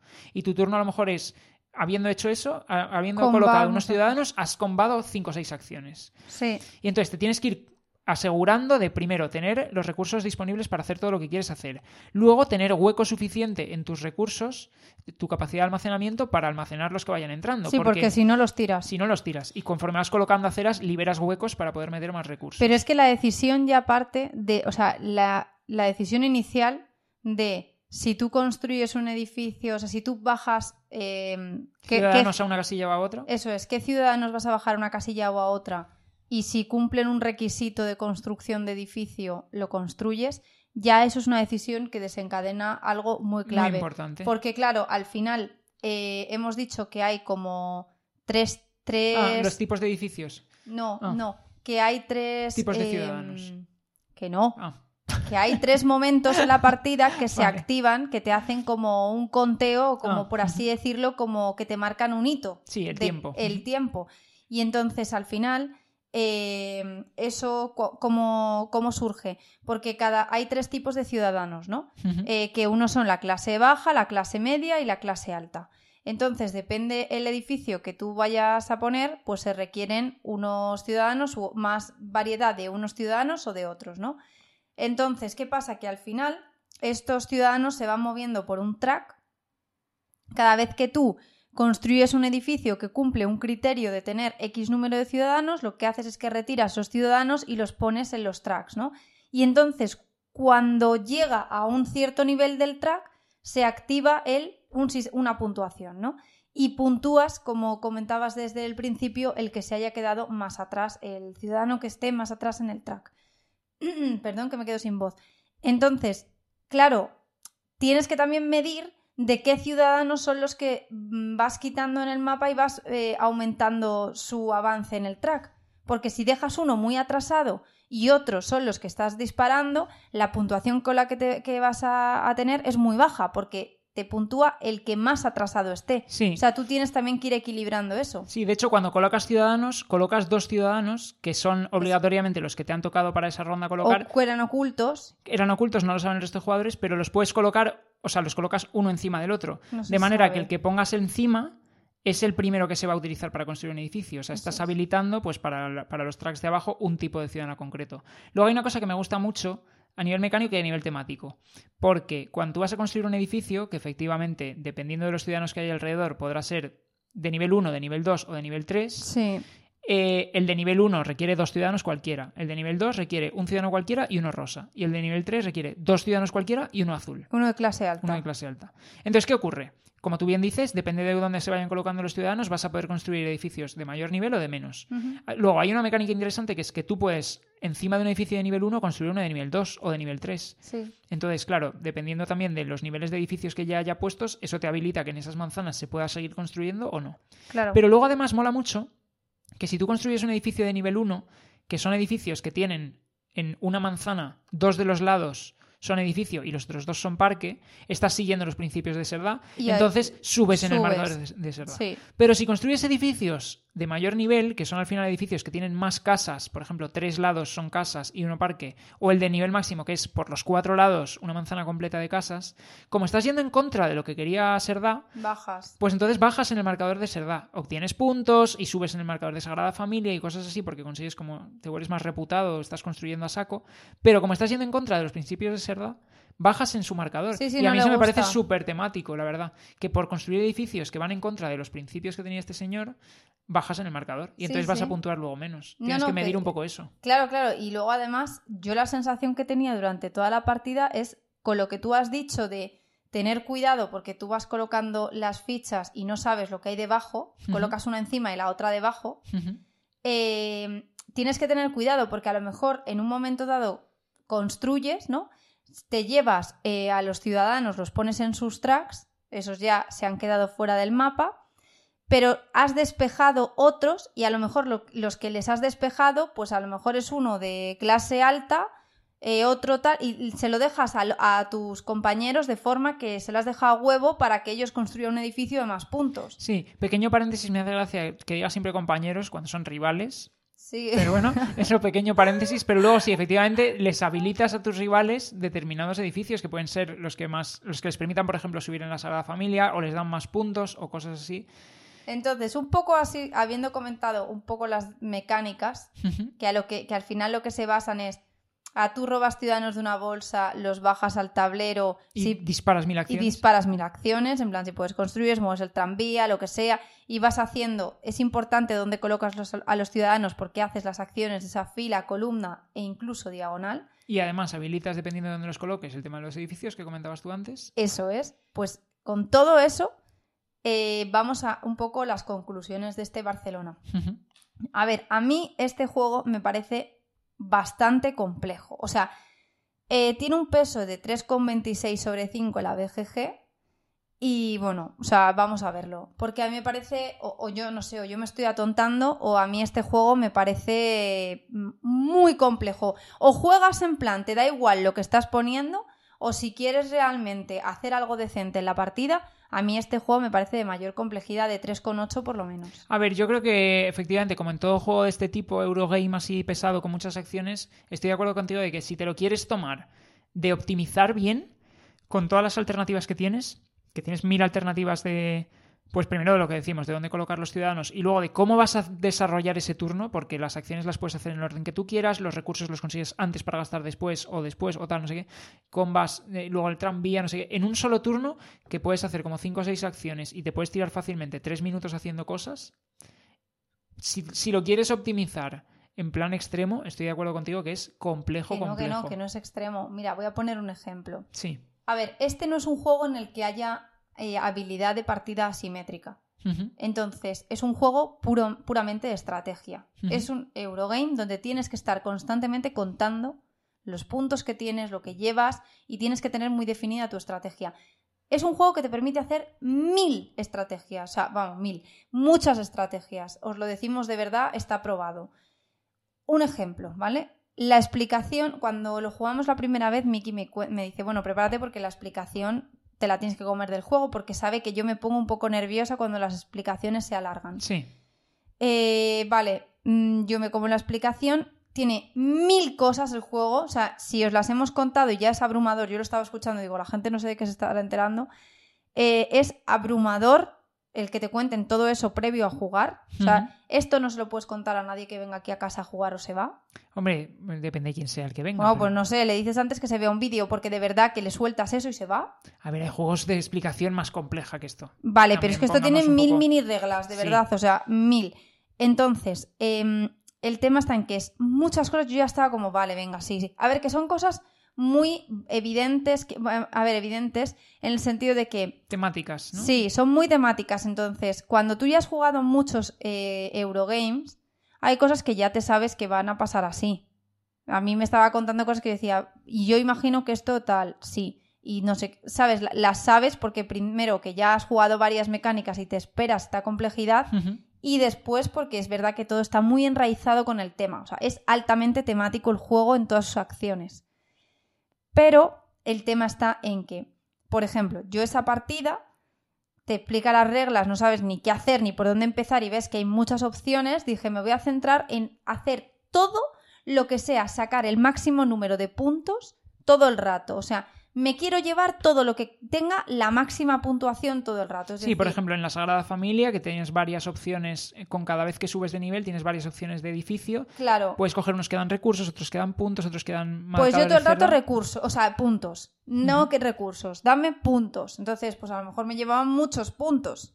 Y fuiste toda la partida disparadísima en de puntos. O sea, una locura. O sea, pero que a lo mejor es que llevaba yo ya media vuelta al tablero hecha y Miki está muy atrás.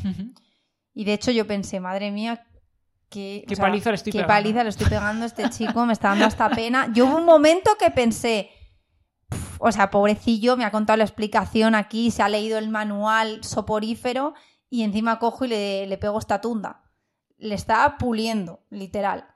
Bueno, pues venga, nos vamos a reír porque la media vuelta o vuelta y pico que me pegaste luego fue, fue histórica. Bueno, es fundamental en este juego efectivamente prepararte muy bien para las puntuaciones estas intermedias que se producen tres veces en la partida. ¿Qué quiero decir? Que si tú dices, no, si simplemente lo juegas y tampoco vas a optimizar al máximo cada tal, no es tan complejo. Mira, yo fui únicamente porque no sabía jugar y había tantas opciones que me abrumaba, abrumaba a sacar de, o sea, de todo lo que pueda siempre puntos, en plan, voy a bajar edificio, los que me dan siete puntos. Aunque no respete a lo de Cerda, yo los de siete puntos y me voy sacando siete, siete, siete, siete. Eh, tal. Servicios públicos también a saco que te daban 10 puntos cada uno. 10 puntos cada uno. Yo estaba todo el rato eso, mientras que Mickey movía el tranvía, ponía las aceras y yo, el tranvía ese, aprendía a moverlo dos rondas antes del final, o sea, dos turnos antes del final en este plan, ¿no? Porque yo en plan, como eso no me daba puntos directamente, sino que es lo que él decía, luego las aceras te cuentan en función del número de aceras que estén conectadas, pero era como... si nadie está poniendo aceras. Entonces, pues yo, yo era como punto, punto. Claro, yo le saqué una ventaja que era abrumadora al principio. Y luego fue una risa. Conclusión, este tipo de juegos no es que no, no es que vayas al máximo a optimizarlos, es que si no quieres hacer mínimamente el ridículo, o sea, es en plan de que, de que el otro te haya dado... No, que a mí me da igual que dar la última, si no lo digo por eso. Me refiero a el ridículo de que el otro te dé dos vueltas al tablero y que tú te hayas quedado en una capa muy superficial del juego. ¿Sabes? No, necesitas estrujarte el seso. Que sí, que sí. O sea, es innegable que tiene muchas reglas y cositas que tienes que conocer y si quieres hacer una estrategia medio decente, tienes que saber cómo, pues cómo cómo, cómo aprovechar, vamos a decir, no optimizar, sino cómo aprovechar el cuando te colocas en un sitio, pues si algo te va a dar una acción, no simplemente hacerla y ya está, sino ir pensando también un poco para qué lo estás haciendo o por qué luego vas a hacer no sé qué, o prepararte y demás, a medio las puntuaciones y tal. Y no puedes ir mirando únicamente en esta ronda voy a sacar esto, en la siguiente me centro. No, no, no, tienes que tener una estrategia de medio largo plazo. Sí, o sea, lo de las puntuaciones, o sea, tanto los proyectos de modernismo que puedes coger como las puntuaciones estas de mitad de partida pueden dar muchísimos puntos. O sea, es que hubo una ronda que tú de repente sacaste, no, es que creo que fueron cerca de 40 puntos. Sí, o sea, pero porque, por ejemplo, el marcador este de Serda, que al final es lo que te multiplica las puntuaciones intermedias, el máximo que tienes por 4, ¿no? Y lo puedes llegar a bajar incluso a por 0. Puedes hacer que no te puntúe un criterio de puntuación.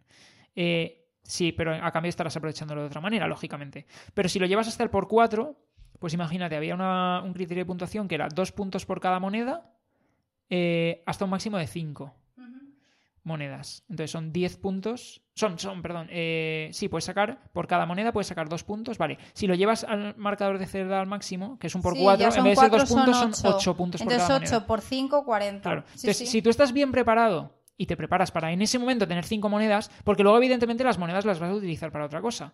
Pero claro, tienes que estar bien preparado para saber cuándo se va a producir una puntuación y aprovechar para en ese turno tener las cinco monedas. Claro, ¿qué pasa? Pues yo a lo mejor mientras tanto estaba gastando las monedas en cogerme, mm, pues yo qué sé, edificios O o, servicios públicos, servicios o- públicos, esos servicios públicos. Entonces al final necesitas, eh, ne- necesitas tener una estrategia y planificarte. Una cosa que me gusta mucho de este juego es que, a ver, a mí me da la sensación cuando juego Eurogames de este palo, eh, desde la agrícola hasta, no sé, es, mm, típico Eurogame, que al final lo que te premia es hacer un poco de todo. En plan, mm, pues por ejemplo, en agrícola, me pongo en mis campos, me pongo en los animales, eh, mejoro la casa, bajo a la nuevos eh, campesinos. Entonces al final, si haces de todo, es el que más puntuación se lleva. En este, no. O sea, este juego literal Este es, es tan, tan rotos los combos que lo que te, Sí. lo que te premia precisamente es eh, el montártelo bien. En, o sea, montártelo bien y tener una visión de qué va a puntuar en cada Sí. hito. Sí. De cuando, lo que decíamos, ¿no? Cuando van aumentando los tracks de los ciudadanos, pues cuando alcanza un determinado nivel y se activa el primer hito de puntuación, el segundo y el tercero, que se va a puntuar sobre todo en cada, en cada mm, momento clave de la partida, para tú haber optimizado todos tus turnos para estar lo mejor orientado a esa puntuación. Y luego en los proyectos de modernismo que cojas, que los puedes llegar a disparar también bastante, porque por ejemplo los que pongas más a la derecha tienes cinco huecos para proyectos de modernismo, pero los que pongas más a la derecha los puedes llegar a multiplicar por cuatro su puntuación, si, lo- si has mejorado además la puntuación de ese proyecto. Entonces efectivamente también ahí, te- si te polarizas mucho en ese criterio concreto que te hayas tú colocado Sí. ahí, porque además eso es algo que tú eliges durante la partida, no es que sea un criterio concreto, sino que tú vas a elegir qué pones ahí, si además lo mejoras, pues vamos, que también el polarizarte mucho en las cosas que tú vas a puntuar y el resto no, también te permiten ganar muchos puntos. A mí eso, eh, que vaya por delante, que pido perdón porque eh, es un juego totalmente distinto, pero para que tengamos una idea, me recuerda mucho al Welcome to El Perfecto Hogar, por ejemplo, cuando tienes la opción de mejorar el valor de las parcelas, ¿no? Sí, Eh, tú en- eso es una acción que tú puedes hacer en vez de estar poniendo, bajando números, pues, bueno, o sea, bajando números, poniendo piscinas o poniendo bosques, que es como más intuitivo que te dan, o vallas, que te están puntuando, cuando tú vas mejorando el- eh, la puntuación de las parcelas, en el fondo estás apostando a medio largo plazo el tener muchas parcelas de ese tipo y puntuar más.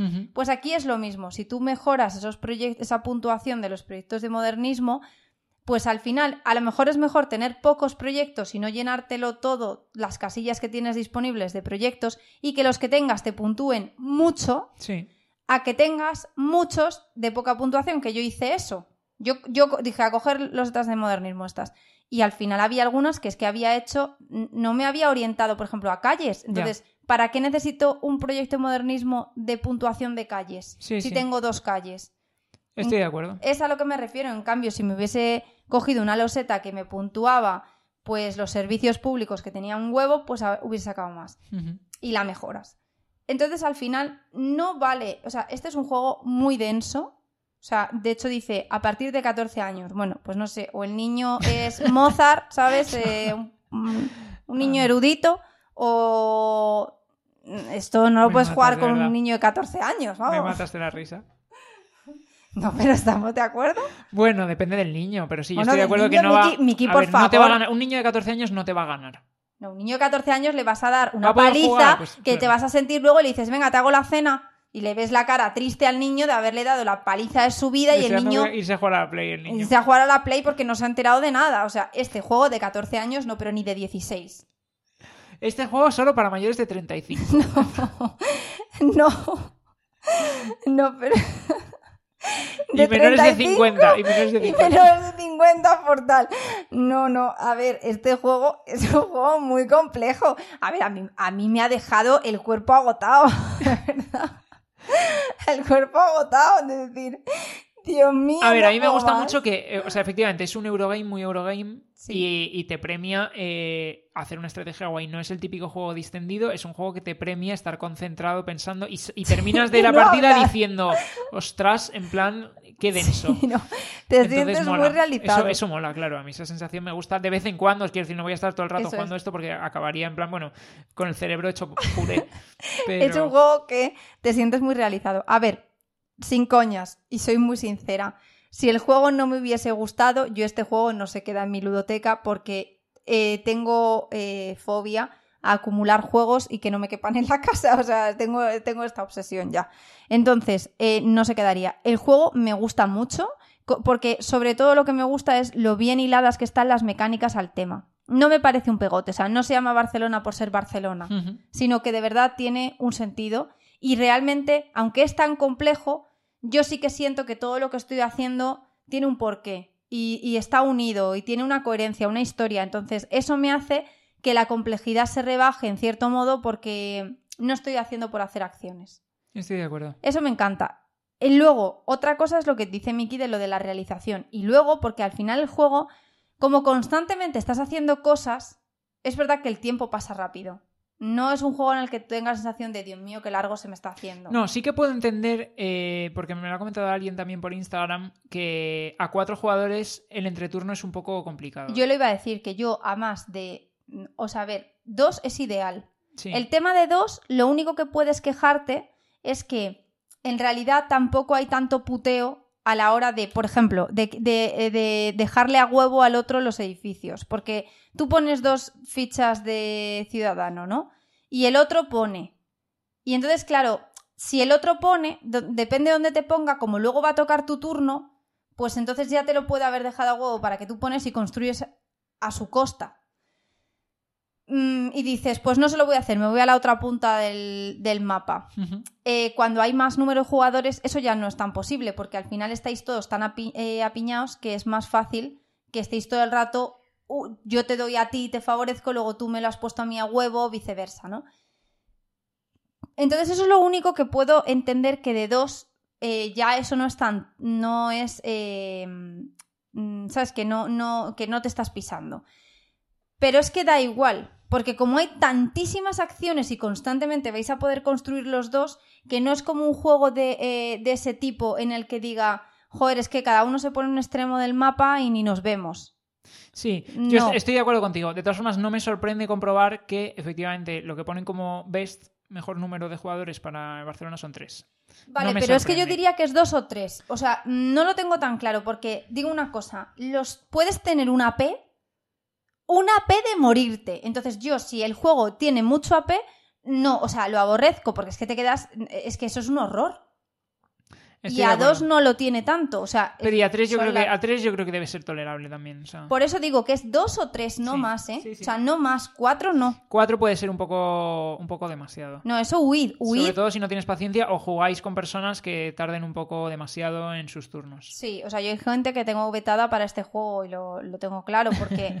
No puede ser. De hecho, mm, por ejemplo, mm, me tocaba mi turno y decía Miki, bueno, ahora no sé cuántos, no sé cuántos minutos de turno y es como, oye. No, es verdad que es un juego donde los turnos, como combas muchísimo, pues son bastante largos. Pero bueno, no sé, a mí me ha, gustado mucho, la verdad. A mí me ha eh, gustado mucho. Me apetece seguir eh, descubriendo el juego y probando nuevas estrategias porque no te, incita a no hacer siempre lo mismo.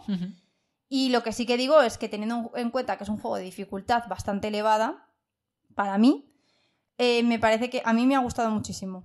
Y los componentes me encantan, los El arte es una preciosidad, sí. El, Color, el color que tienen los componentes, todo, tanto los servicios públicos, el tablero, el tablero adyacente este de las aceras, eh, mm. las losetas de ciudadano, tal, me parece precioso, la verdad. Me parece a mí también. muy bonito. Si no tenéis un Eurogame, así como tipo Eurogame, eh, me parece que tiraos a este. Porque es que el tema de la mecánica y, de la, y, el tema está fenomenal. Eh, no sé, está muy guay lo de que te pongas ahí en el donde te pongas a hacer las acciones de fila, columna. Eh, el tema también es agradable. O sea, está, está bastante bien, la verdad. Sí. Pero que tened en cuenta dónde os metéis, que no es un juego que vayáis a sacar tanto como un Three Ring Circus. Vamos, ni de coña. Sí, sí, estoy de acuerdo. Así que nada, esto era Barcelona. Eh, juego de los imprescindibles de este mes de septiembre. Sale también este mes de septiembre, em, aunque ya lo hemos traído en el podcast, este, este es uno de los que decíamos que ya hemos hablado, entonces tampoco nos vamos a extender muchísimo. Eh, la edición en español de Tiny Epic Vikings, que es Pequeños Grandes Vikingos, que lo trae de Vir. Es un juego, eh, como ya sabéis, de la, saga Tiny Epic que a nosotros nos encanta. Son juegos pequeños, eh, relativamente sencillos, que adaptan pues, o, son versiones de juegos más complejos y más grandes. Eh, en este caso es un juego de draft donde vamos a ir cogiendo cartas de vikingo en una primera fase que en una segunda fase vamos a jugar para hacer acciones de ya sea desplazarnos por el mapa, eh, atacar a los otros jugadores y demás, con el objetivo de controlar las islas y así puntuar más al final de la partida eh, con los dioses, por así decir. Cada, el dios que más enfadado esté va a dar más puntos y el que más islas, por ejemplo, tenga de ese tipo, pues al tener más runas va a puntuar más. Es un juego sencillito, ya os digo, pero muy entretenido. A mí, la parte, sobre todo, lo que más me gusta de ese juego es el draft, el, el elegir las cartas de vikingo y luego, el, ¿sabes? En función de si las quieres jugar por combate o las quieres jugar por exploración o por las acciones o tal, pues el tomar esas decisiones de en qué orden las vas a ir jugando y demás, a mí me gusta mucho. Me parece que un acierto por parte de Dire el, adaptarlo. Ha, Ah. habido Tiny Epics que no han traído, pues este me parece sin duda un acierto. Este yo creo que lo dijimos, de hecho, que era un must y además que los componentes están fenomenal. Eh, luego te trae un montón de cartas distintas de, de vikingo, lo cual te da mm, pues muchísima más rejugabilidad. Es de los pocos Tiny Epics que tiene en sí tablerito. ¿Estoy de acuerdo? Eh, luego tiene la parte de mayorías en cada área. O sea, está. Y que a lo mejor tú en un momento dado tienes la mayoría en un terreno, pero luego llega alguien, te la quita y entonces baja rápidamente en puntos. O sea, está muy interesante, la verdad. Y luego también voy a comentar rápidamente eh, otro juego que sale también este mes en español, lo adapta Mevo, y que es eh, Next Station Tokyo o Próxima Estación Tokio, que es como una segunda edición, no es una segunda edición, pero es una variante o una, otro juego independiente dentro de la saga Next Station, que si os acordáis, Next Station London ganó, bueno, no ganó, perdón, fue, estuvo nominado a Spiel de Yares, junto a. Dwarf Romantic, lo que pasa es que lo ganó Dwarf Romantic. Que todos entendemos ya porque lo ganó después de la Después de- campaña sí. de, 12 partidas seguidas que nos echamos ahí. Totalmente. Entonces, bueno, Next Station Tokio, eh, igual que, que el de Londres, es un roll and ride donde vamos a colocar unas líneas de metro eh, en un tablero, vamos en una hojita, las vamos a ir pintando con cuatro rotuladores de colores diferentes y respecto al London, cómo funciona, bueno, añade una cosa distinta que es que tienes como una especie de línea circular en el centro ya dibujada y necesitas conectar esa línea circular con el resto de líneas porque si no te va a restar puntos al final de la partida. Y luego también te bonifica por ir a las zonas más lejanas del centro de la ciudad con alguna línea y demás, ¿vale? Está chulo. A mí me gusta más el London, la verdad, si tengo que decirlo. Eh, pero los dos están en, en Board Game Arena, entonces si queréis probarlos, pues eh, la verdad es que están súper bien adaptados a Board Game Arena y si queréis echar una partida me escribís y la echamos. Vamos, yo encantado. Y luego vamos a pasar a otro de los gordos, otro de los pepinos, otro de los juegos más esperados eh, de este mes de septiembre, que nosotros le teníamos el ojo echado desde hace ya mucho, mucho tiempo. Ese es el culpable de que estemos terminando a las 2 de la mañana. A ver, porque ha sido fin de semana. Esto Sí, si no obviamente hubiera entre sido semana imposible. es imposible porque hay que trabajar. claro. Entonces es un juego económico denso, de nuevo, más denso que el anterior incluso. Sí, Eh, asimétrico, una cosa que nos encanta. Eh, y es un juego que, que se lanzó por Kickstarter. Eh, originalmente la editorial que lo lanzó, y ya da medio pistas porque el nombre de la editorial está puesto evidentemente eh, por el juego, lo lanzó la editorial Hegemonic Project Games y aquí lo adaptó la editorial Bumblebee, que nos encanta, que eh, vamos, estamos enamorados de todo lo que sacan. Pues que ya, ya después del anuncio del. Del Blood on the Blood Clock on the Tower, Clock Tower, tú imagínate. Les vamos a, no sé, hay que hacerles un monumento a los de Bumblebee. Eh, pues nada, este juego es Hegemony, como ya podéis sospechar. Es un juego de 2 a 4 jugadores, eh, 90 a 180, min- a 180 minutos, o sea, se va hasta las 3 horas y, y damos fe. Eh, y tiene un peso, según BGG, de 4,11. Entonces, Esto, los cachondos de BGG vuelven a poner que es para a partir de 14 años. sí, debe ser porque... O no sea, hay que demandar a la persona que pone esto. Sí, en este caso la comunidad lo ha... corrige y dice que para 16 A o 16 más. tampoco. O sea, tampoco, de verdad. O sea, no sé, o los niños de hoy en día son eruditos o yo me he vuelto muy limitada. Ya, puede ser, no lo sé. Yo creo que, o sea, estoy de acuerdo contigo que, Puede ser que ambas, es ¿eh? para. No, o sea, evidentemente, de nuevo, no te va a ganar un niño de 16 años a esto probablemente. Pero bueno. A ver, esto entonces, tomadlo sí, lo que, ¿eh? lo que- sí. o sea, a lo mejor es como tú dices Mozart, pero. A ver, esto que lo que vamos a comentar hoy, tomadlo también a modo de primeras impresiones, porque es un juego que vamos a jugar mucho. Nos apetece jugar un montón. Al ser tan asimétrico, además, te premia el volver a jugar y probando nuevas facciones, porque juegan muy distinto unas de otras. Entonces, bueno. Entonces, vamos a Y entrar luego en- que no todo el sí. mundo juega igual con cada facción. O sea, Totalmente. esto para que nos entendamos vendría a ser el root económico. El root un root económico. totalmente. Porque el root se caracteriza por ser un juego altamente asimétrico.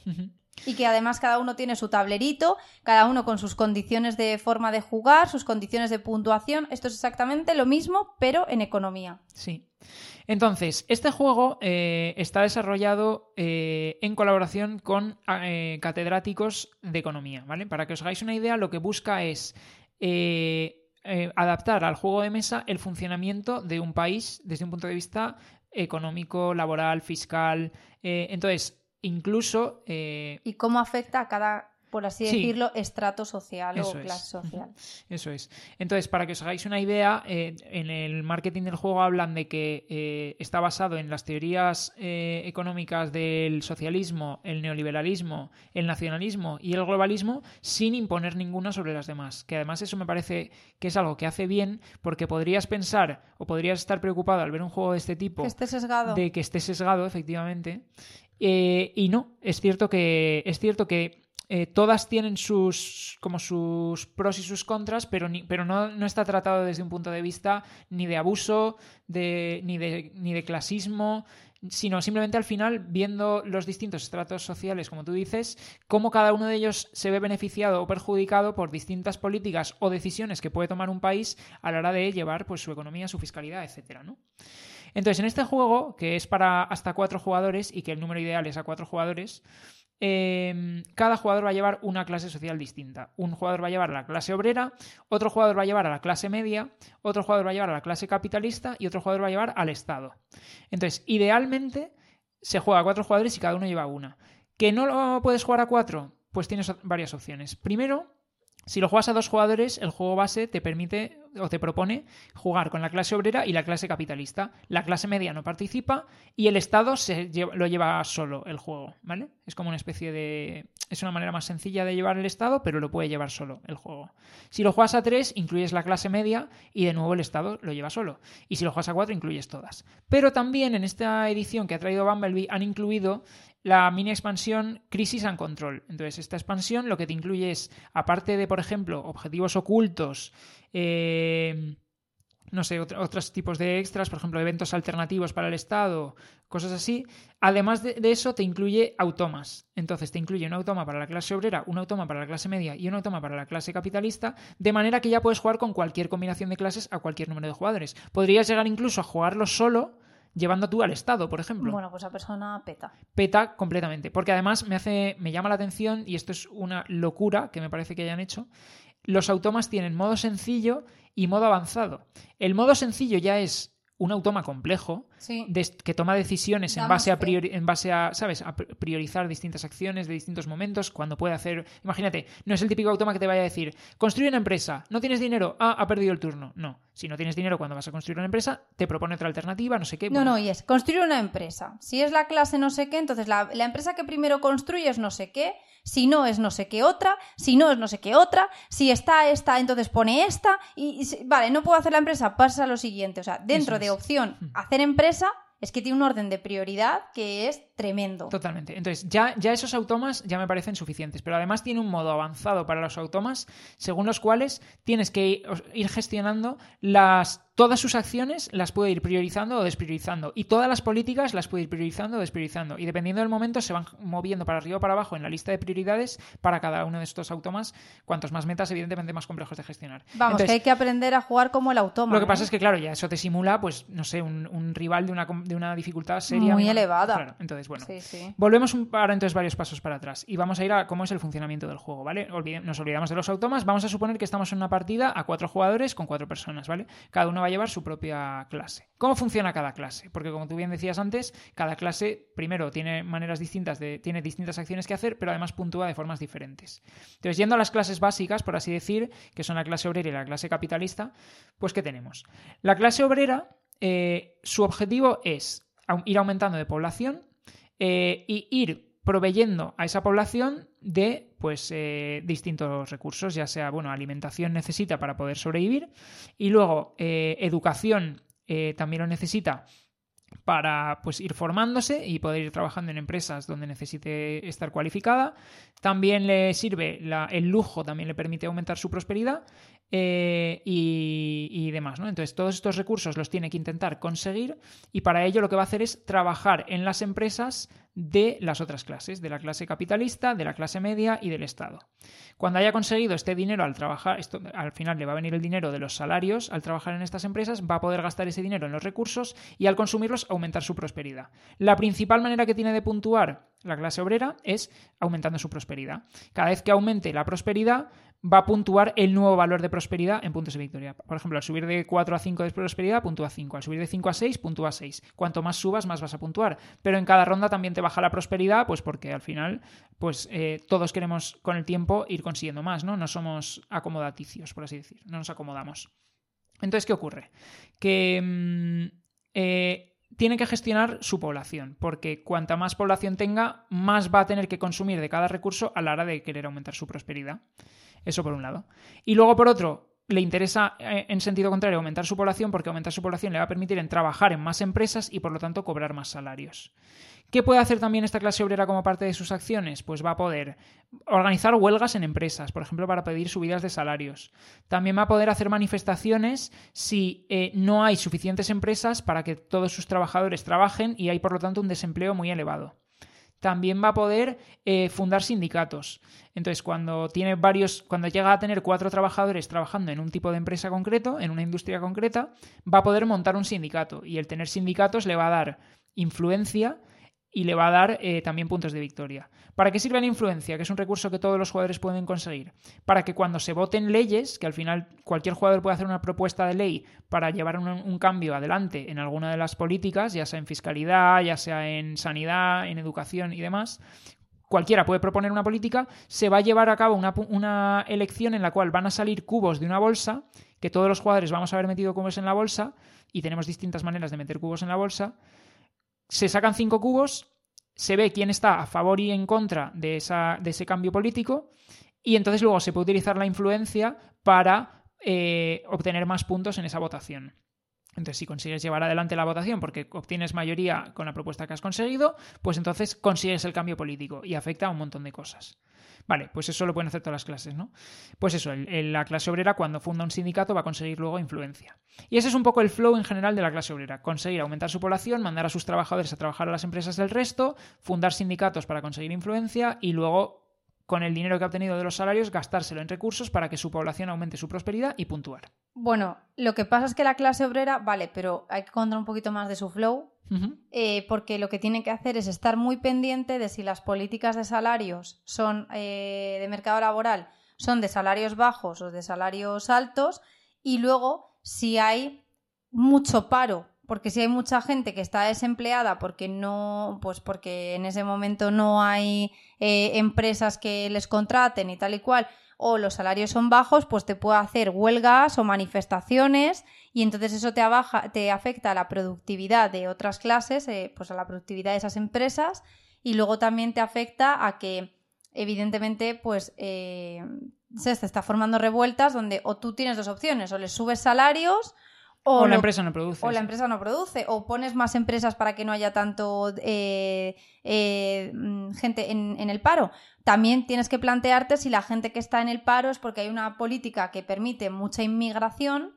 Entonces está viniendo mucha gente inmigrante y entonces hay pues mucho personal no cualificado en ese, en disponible o es personal cualificado el que está en el paro. O sea, que tiene un poco más de complejidad, pero que al final es una clase que no es solamente lo de mandar gente a trabajar, eh, intentar tener políticas que sean socialistas y tal, sino, y formar los sindicatos, sino que tiene que estar muy pendiente de cómo está funcionando el mercado laboral porque tiene como palanca la formación de huelgas y de manifestaciones. Sí, me parece más interesante en ese sentido lo que dices, comentar para cada clase qué políticas le interesan, ¿no? Entonces, por ejemplo, a nivel de política fiscal, que al final es cuántas empresas públicas hay, le interesa que haya muchas para que haya más disponibilidad de mandar a sus trabajadores. A nivel de eh, salario mínimo, le interesa subir los salarios mínimos. A nivel de impuestos, le interesa que las grandes empresas paguen muchos impuestos, le interesa que haya una fiscalidad fuerte.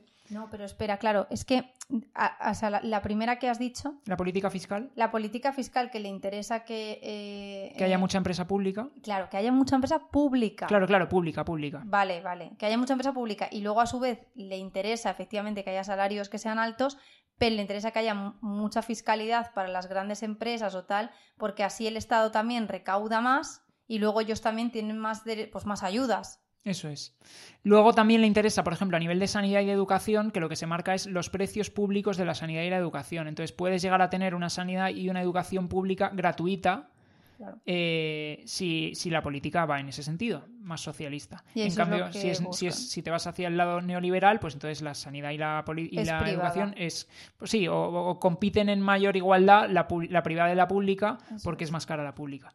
Y luego también, bueno, a nivel de, a nivel de mm, política extranjera y demás, pues le interesa que, que haya pocos aranceles para pagar poco el producto de importación que traen Claro. al país, por ejemplo.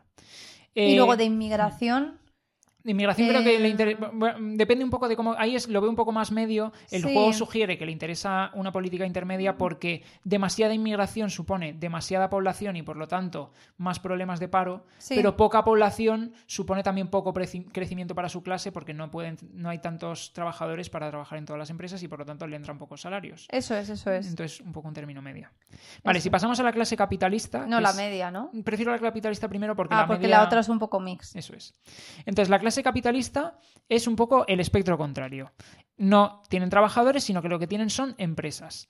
Entonces, lo que van a hacer eh, durante la partida es crear nuevas empresas, intentar que, todo, que los trabajadores del mercado laboral vayan a trabajar a estas empresas, de manera que cuando los trabajadores van a esas empresas van a producir recursos, pues sanidad, educación, lujo, eh, alimento, ¿vale? Esos recursos se los va a llevar la clase capitalista como dueños de esas empresas y luego los van a intentar vender y los van a poder vender ya sea en el mercado nacional a las otras clases que los necesitan consumir, ya sea el alimento para porque lo tienen que consumir todas las rondas o la sanidad, la educación y el lujo tal para aumentar su prosperidad.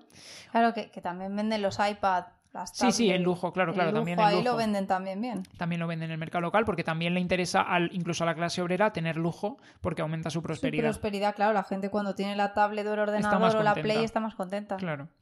Entonces, eh, y la otra alternativa que va a tener la clase capitalista es vender esos productos en el mercado internacional, que en general le van a pagar menos, pero, pero puede dar salida a mayor cantidad de productos. No, no, depende. Depende porque... Depende de su política de precios in- eh, del mercado local, pero, imagina, pero incluso pagan, imagínate, incluso No, en los intercambios tochos. O sea, en, en los precios en el mercado internacional cambian cada ronda. Entonces, en una ronda muy cara, por ejemplo, por 7 productos te pueden pagar 80, imagínate. Pero es que esos 7 productos en el mercado local, si los tienes a 15, por ejemplo, es más caro todavía que eso. Estoy de la acuerdo. política, depende de la política de precios que ponga para el mercado nacional. Lo que pasa es que a lo mejor el otro no te va a comprar los 15, Claro, ¿sabes? claro. O sea, él tiene que al final efectivamente vender en el mercado local y en el internacional. Entonces tiene que ir viendo los precios que hay.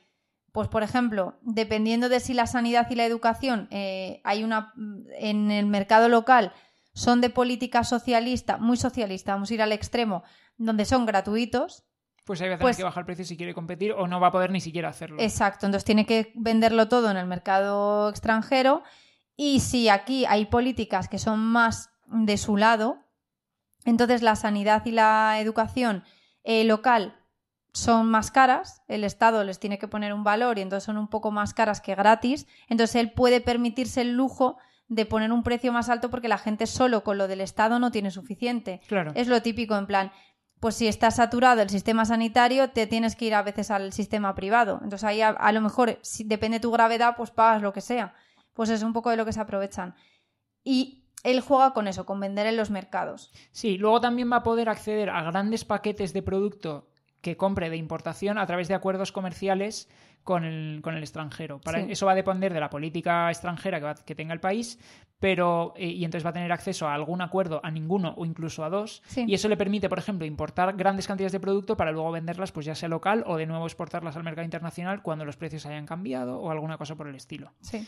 Luego también va a poder hacer lobby, por ejemplo, para ganar más influencia de cara a las elecciones y cosas así, ¿no? Eso es, mete más cubitos suyos en Eso la es. bolsa y así tiene más probabilidad de que cuando haya elección de una política, pues salgan los suyos. Eso es. Y entonces a esta clase le interesa también, una- a nivel de políticas, que no lo hemos dicho para la clase obrera, pero la situación final de las políticas al final de la partida también te da puntos, dependiendo de dónde estén. Entonces, ¿qué le interesa a la clase capitalista? Pues le interesa, por un lado, que haya poca empresa pública para que la gente tenga que ir a trabajar a la empresa privada. Le interesa que haya unos salarios mínimos más bajos. Que Le interesa que la fiscalidad sea muy baja para que tengan que pagar muy Poco pocos impuesto. impuestos. Le interesa que la sanidad pública y la educación pública sean caras. Y luego le interesa eh, que haya unos aranceles muy grandes para que la gente no pueda importar del exterior, sino que tenga que comprar su producto. Eh, y a nivel de inmigración, que haya inmigrantes, porque así tenía claro, más gente para más gente trabajar. para que trabaje en sus empresas, efectivamente. Sí. A mí lo que también me hace gracia es que esta clase también eh, aboga mucho por la automatización. Es porque verdad. así, si tiene empresas que tienen alto grado de automatización, tiene necesidad de menos personal, entonces se ahorra más en salarios. Incluso las empresas que funcionan sin necesidad de personal ninguno, en cuyo caso, pues eh, directamente vas a estar. Lo que pasa es que son más caras de producir, pues son muy caras esa automatización, pero te permite generar recursos sin ni siquiera pagar salarios. Eso es. Entonces, este es un poco el feeling de la clase eh, capitalista, que al final, por lo que va a puntuar, igual que la obrera puntuaba por la creación de sindicatos y del bienestar de su. la prosperidad de su sociedad, de su gente, estos puntúan por su patrimonio, por su capital. Eso Entonces, es. al final se forma como una especie muy sencillo de balance de cuentas, donde él ingresa, o sea, él lo que hace es que mm, eh, sus empresas producen bienes y servicios, los vende en el mercado local e internacional, lo que hace es que paga impuestos, paga salarios a, su- a los trabajadores y al final se queda con un beneficio neto. Ese beneficio neto va pasando lo que le queda ya neto a capital y va aumentando su capital social. Su Y capital. entonces el capital eh, te va a puntuar cada ronda. eh, cuanto más capital tengas, más vas a puntuar, pero además, eh, cuanto mayor sea, el- o sea, tu capital máximo conseguido a lo largo de la partida, más vas a puntuar también. Porque imagínate, si en una ronda llegas a 250.000 de capital, vas a puntuar un montón. Si luego en la siguiente ronda ganas 150.000, pues vas a puntuar menos. Pero que el capital máximo al que hayas llegado en algún momento de la partida también te va a dar puntos. Eso es. Vale. Ese es el feeling de esta clase. Vale, pasamos a la clase media. La clase media la quiero contar ahora, la quiero contar ahora porque es un poco mix de las dos. Por un lado, es una clase que tiene trabajadores que va a mandar a trabajar tanto a sus propias empresas, o sea, tiene trabajadores que va a poder mandar a las empresas del, del jugador capitalista y a las empresas públicas, pero también va a poder crear sus propias empresas Sus pymes. sus pymes en las cuales va a trabajar él, incluso va a poder emplear a trabajadores de la, de la clase obrera. Eso es. Y a nivel de recursos, entonces lo que va a hacer, por un lado, es producir recursos en, en sus empresas eh, y poder estos recursos venderlos en los mercados nacional e internacional. Eso es. Pero luego, por otro lado, también va a tener que consumir él recursos, ya sea, por ejemplo, alimento para, para cada ronda o eh, sanidad, educación y lujo para aumentar su prosperidad. También tiene una gestión de prosperidad. ¿Qué ocurre con la clase media? Que cada ronda, mientras que la clase obrera la prosperidad bajaba uno, la prosperidad de la clase media cada ronda baja dos porque se acomodan más fácilmente. Y yo piden creo, cada vez más. Y piden cada vez más. Entonces, tienes que, la gestión de la prosperidad es un poco más complicada. También van a tener que pagar impuestos por sus empresas, igual que lo hacía la clase capitalista. eh, y luego Y salarios Y también. luego va a tener que pagar también salarios, efectivamente. No por sus trabajadores. Si sus trabajadores trabajan en sus propias empresas, no pagáis salario, pero sí que para los trabajadores que sean de la clase obrera. Eso es. Y luego lo que va a poder también hacer es, en, su- en sus propias empresas, coger, y- como es una empresa suya, dice, pues hoy voy a meter un turno extra. Sí. Y dedican como su tiempo personal a su pyme y entonces generan una producción adicional Sí. en esa empresa y si tiene algún empleado de la clase obrera le tienes que pagar un salario adicional porque le estás pidiendo que haga un turno extra. Eso, a mí me parece muy temático y Está muy muy guay. guay, sí. Sí. Entonces, ¿qué ocurre? Bueno, las empresas en general de la clase media van a ser más pequeñas que las empresas de la clase eh, capitalista y por lo Producen tanto menos. producen menos, no hay empresas automatizadas, Necesitan menos gente también. necesitan menos gente. Entonces, no sé, temáticamente, pues eso, es como una especie de mix de las dos y a, a mí me parece que está conseguidísimo. Está- O es sea, una estoy pasada. enamorado a nivel tema. Bueno, Yo este juego, pierdo. de verdad que puede ser, no quiero hacer un spoiler, pero mi mm, top 3, ¿eh? Puede ser perfectamente, sí. Sí. Vale, y luego vamos a pasar al Estado. Entonces, el Estado lo que hemos comentado es que si nadie juega con el jugador del Estado, pues el Estado simplemente lo que se dedica es a que tiene un dinero, tiene unas empresas, la gente puede ir a trabajar a esas empresas y entonces se van a producir una serie de recursos en esas empresas que luego la gente va a poder comprar, pues ya sea la sanidad, la educación o la influencia, como decíamos antes. Vale.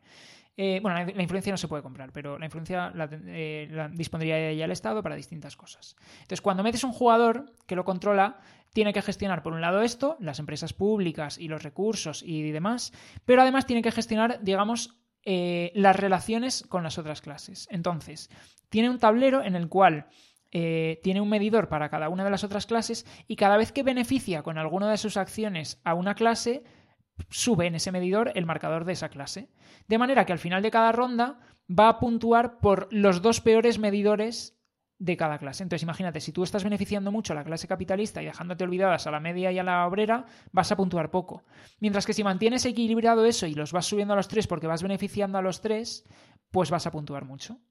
Luego también lo que tiene que hacer es frente a eventos que pueden ocurrir, pues de distintos tipos. Estos eventos, si los dejas sin atender, le van a hacer que baje los medidores de legitimidad, que es como se llaman, de, las otras clases. Entonces, está fastidiándolas. Pero si no, si actúa, pues va a conseguir también subir en estos medidores.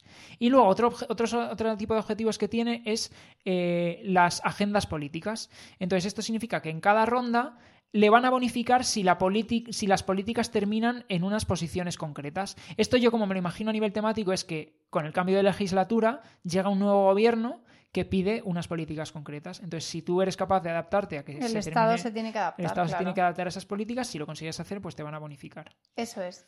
Entonces, eh, pues eso, al final, ¿cómo funciona? Una cosa que no hemos dicho. La clase media, sí. Como cabe esperar, sus políticas predilectas ah, son las de centro. Eso es, básicamente es un, intermedio entre las políticas de, eso es, de las otras dos clases. Y el Estado no puntúa al final de la partida por unas políticas concretas, puntúa cada ronda dependiendo de cómo terminen esas políticas y luego lo que le va a interesar es eso, mantener equilibradas a las otras clases para, para puntuar por ellas. A ver, a mí lo que también me gusta mucho del Estado es que al final hay mucha interacción entre cada clase. O sea, todas estas tú no tienes tu clase y tú juegas a tu bola, sino que necesitas de los demás, ¿no? Y al final el resto también te necesita a ti, o sea, la clase obrera no puede simplemente estar trabajando y formándote huelgas, porque la clase obrera necesita que la clase capitalista le vaya bien para que produzca y él pueda comprar su comida. Por ejemplo, porque turno a turno es un poco agrícola, tiene que dar de comer. Sí. Entonces necesita tener la comida. O la clase obrera necesita, bueno, necesita, también quiere su iPad para aumentar la prosperidad de su clase. Entonces necesita que al resto de... Sí, necesita que haya empresas directamente para poder ir a trabajar también. Claro, necesita que haya bienes y servicios para él también tener esos bienes y servicios y aumentar la prosperidad de su sociedad. Entonces, si, se pone ahí un poco chungo, ronda a ronda, haciéndote manifestaciones, dices, bueno, pues ya está, la partida no avanza ni para ti ni para mí. O hmm. sea, te estás perjudicando. Y el Estado me gusta que eh, él, en claro, él tiene sus objetivos entonces le están orientando un poco lo que tiene que hacer cada ronda, tiene sus objetivos y lo que tú decías, su agenda política, ¿no? Predilecta de esa ronda. Pero además es que él em, también va dando prestaciones, o vamos a llamarlo, sí, prestaciones. Sí, ayudas, subvenciones. Exacto, al resto de clases.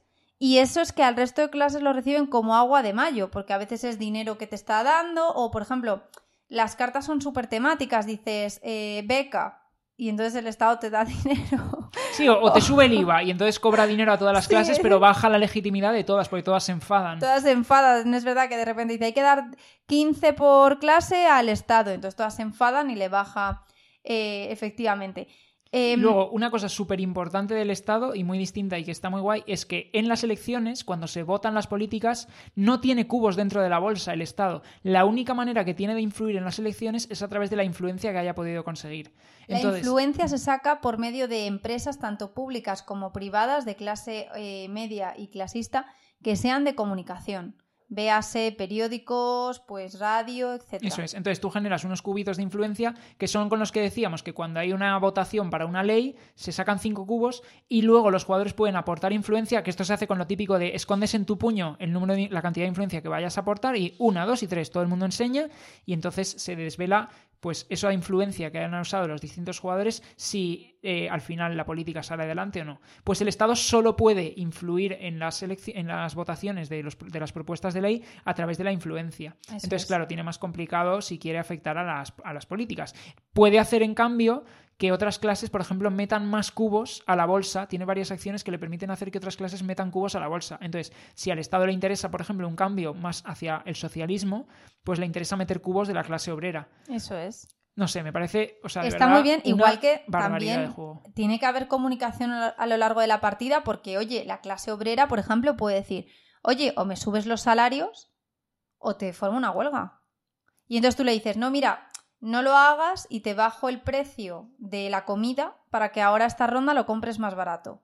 Y a lo mejor él dice, bueno, vale, pues me interesa llegar a este acuerdo. O luego, por ejemplo... Y puedes hacer regalitos como meritocracia, como, Ah, sí, puedes dar primas. Primas a los trabajadores, entonces puedes coger a, yo qué sé, imagina, de un trabajador y le dices, toma, te doy un bono, entonces te has llevado este Lo que haces es que ese trabajador lo comprometes en esa empresa y no se puede ir. Está motivadísimo. Igual que me hace gracia cuando tú contratas un trabajador, está lo que se llama comprometido. Y es que durante ese turno el trabajador está, dice, además te dice el, reglamento, te ha, firmado contigo un contrato de trabajo, ambos estáis encantados porque es su primer eh, año de trabajo, entonces en ese momento no piensa ni en huelgas ni en nada ese trabajador. Sí. Eh, a ver, este juego, em, o sea, eh, os podrá flipar que digamos que esto eran como una especie de primeras impresiones, pero es que queremos profundizar mucho. Una cosa, también te viene con objetivos ocultos. eso es, cada clase al principio de la partida te dan, esto es parte de la expansión de Crisis and Control, te dan dos cartas, te quedas con una de ellas y estas cartas, si cumples el objetivo, que hay algunos que son durante la partida y otros que son de final de partida, vas a puntuar. Por ejemplo, eh, me acuerdo que en la clase obrera algunos son, por ejemplo, TEN, en algún momento 6 de influencia, o cobra en una sola ronda 240 de salarios, o termina la partida con 7 o menos de población. Pues distintos objetivos. Si los consigues puntuar, pues vas a obtener más. Luego, otra cosa que va a salir junto con este juego, que nosotros todavía no tenemos, es. que ya lo hemos pensado en que, que lo vamos a comprar, porque de hecho, estaba diciendo, eh, de hecho es que el otro día nos metimos como locos ya. en eh, pues en típicas páginas de compra de... Eh, ¿Cómo se llama esta que miras? La de... En Roto por el Azar, dices, ¿en dónde? Sí, que en comparadores. En comparadores, para ver si alguna ya lo tenía disponible, porque el juego no sale hasta el 29 de septiembre. Hmm. Dijimos, a ver si tienen ya disponible para pedir la. Mm, eh, sí, la mini expansión. Hacer una preventa, ¿no? Hmm. Es que, claro, porque sale junto con el juego Crisis and Control, que son los que está, incluido. está incluido. pero sale por fuera la expansión eh, eventos históricos. Y esta la queremos ya. Por Entonces, esta lo que hace es simular cómo ha sido la evolución de la sociedad desde, habla de la Revolución Soviética, la Revolución Francesa y, o no sé qué, pues eventos históricos y políticas que ocurrieron en esos momentos, pues cómo se adapta, o sea, pues al final son eventos que pueden ocurrir y que afectan a la partida, pues de distintas maneras. No sé cómo afectarán a nivel mecánico porque no lo hemos probado, pero eso es algo que 100% querremos probar. Es que cada clase te viene con un mazo que es enorme, de verdad enorme, me ser esto el Arnova, enorme y de hecho las cartas es que son súper temáticas las acciones. Pues yo que sé, por ejemplo, en la clase media tienes cartas que son paquete de medidas contra el desempleo. Entonces te dice, pues el Estado te paga 5 eh, por cada trabajador de clase obrera que tengas en tus empresas o, y luego te pagan no sé cuánto por cada empresa que tú tengas eh, plenamente activa. Entonces, como que el Estado te te da, pues eso, un paquete de medidas para fomentarte el empleo y la empleabilidad. Entonces tú tienes incentivo a tener empresas o yo qué sé, o becas, o es que, es que todo es hipertemático. De hecho, en la de Crisis and Control te venían cartas que ya. Sí, dicen que son de más interacción, ¿no? Dices. No, no, y que por ejemplo hay temas de paquete de crisis sanitaria ah, eh, relacionado con lo que pasó con el, COVID. Entonces te dice, oye, el Estado te da ayudas si eh, tienes eh, empresas de sanidad y si produces tanto de sanidad este turno.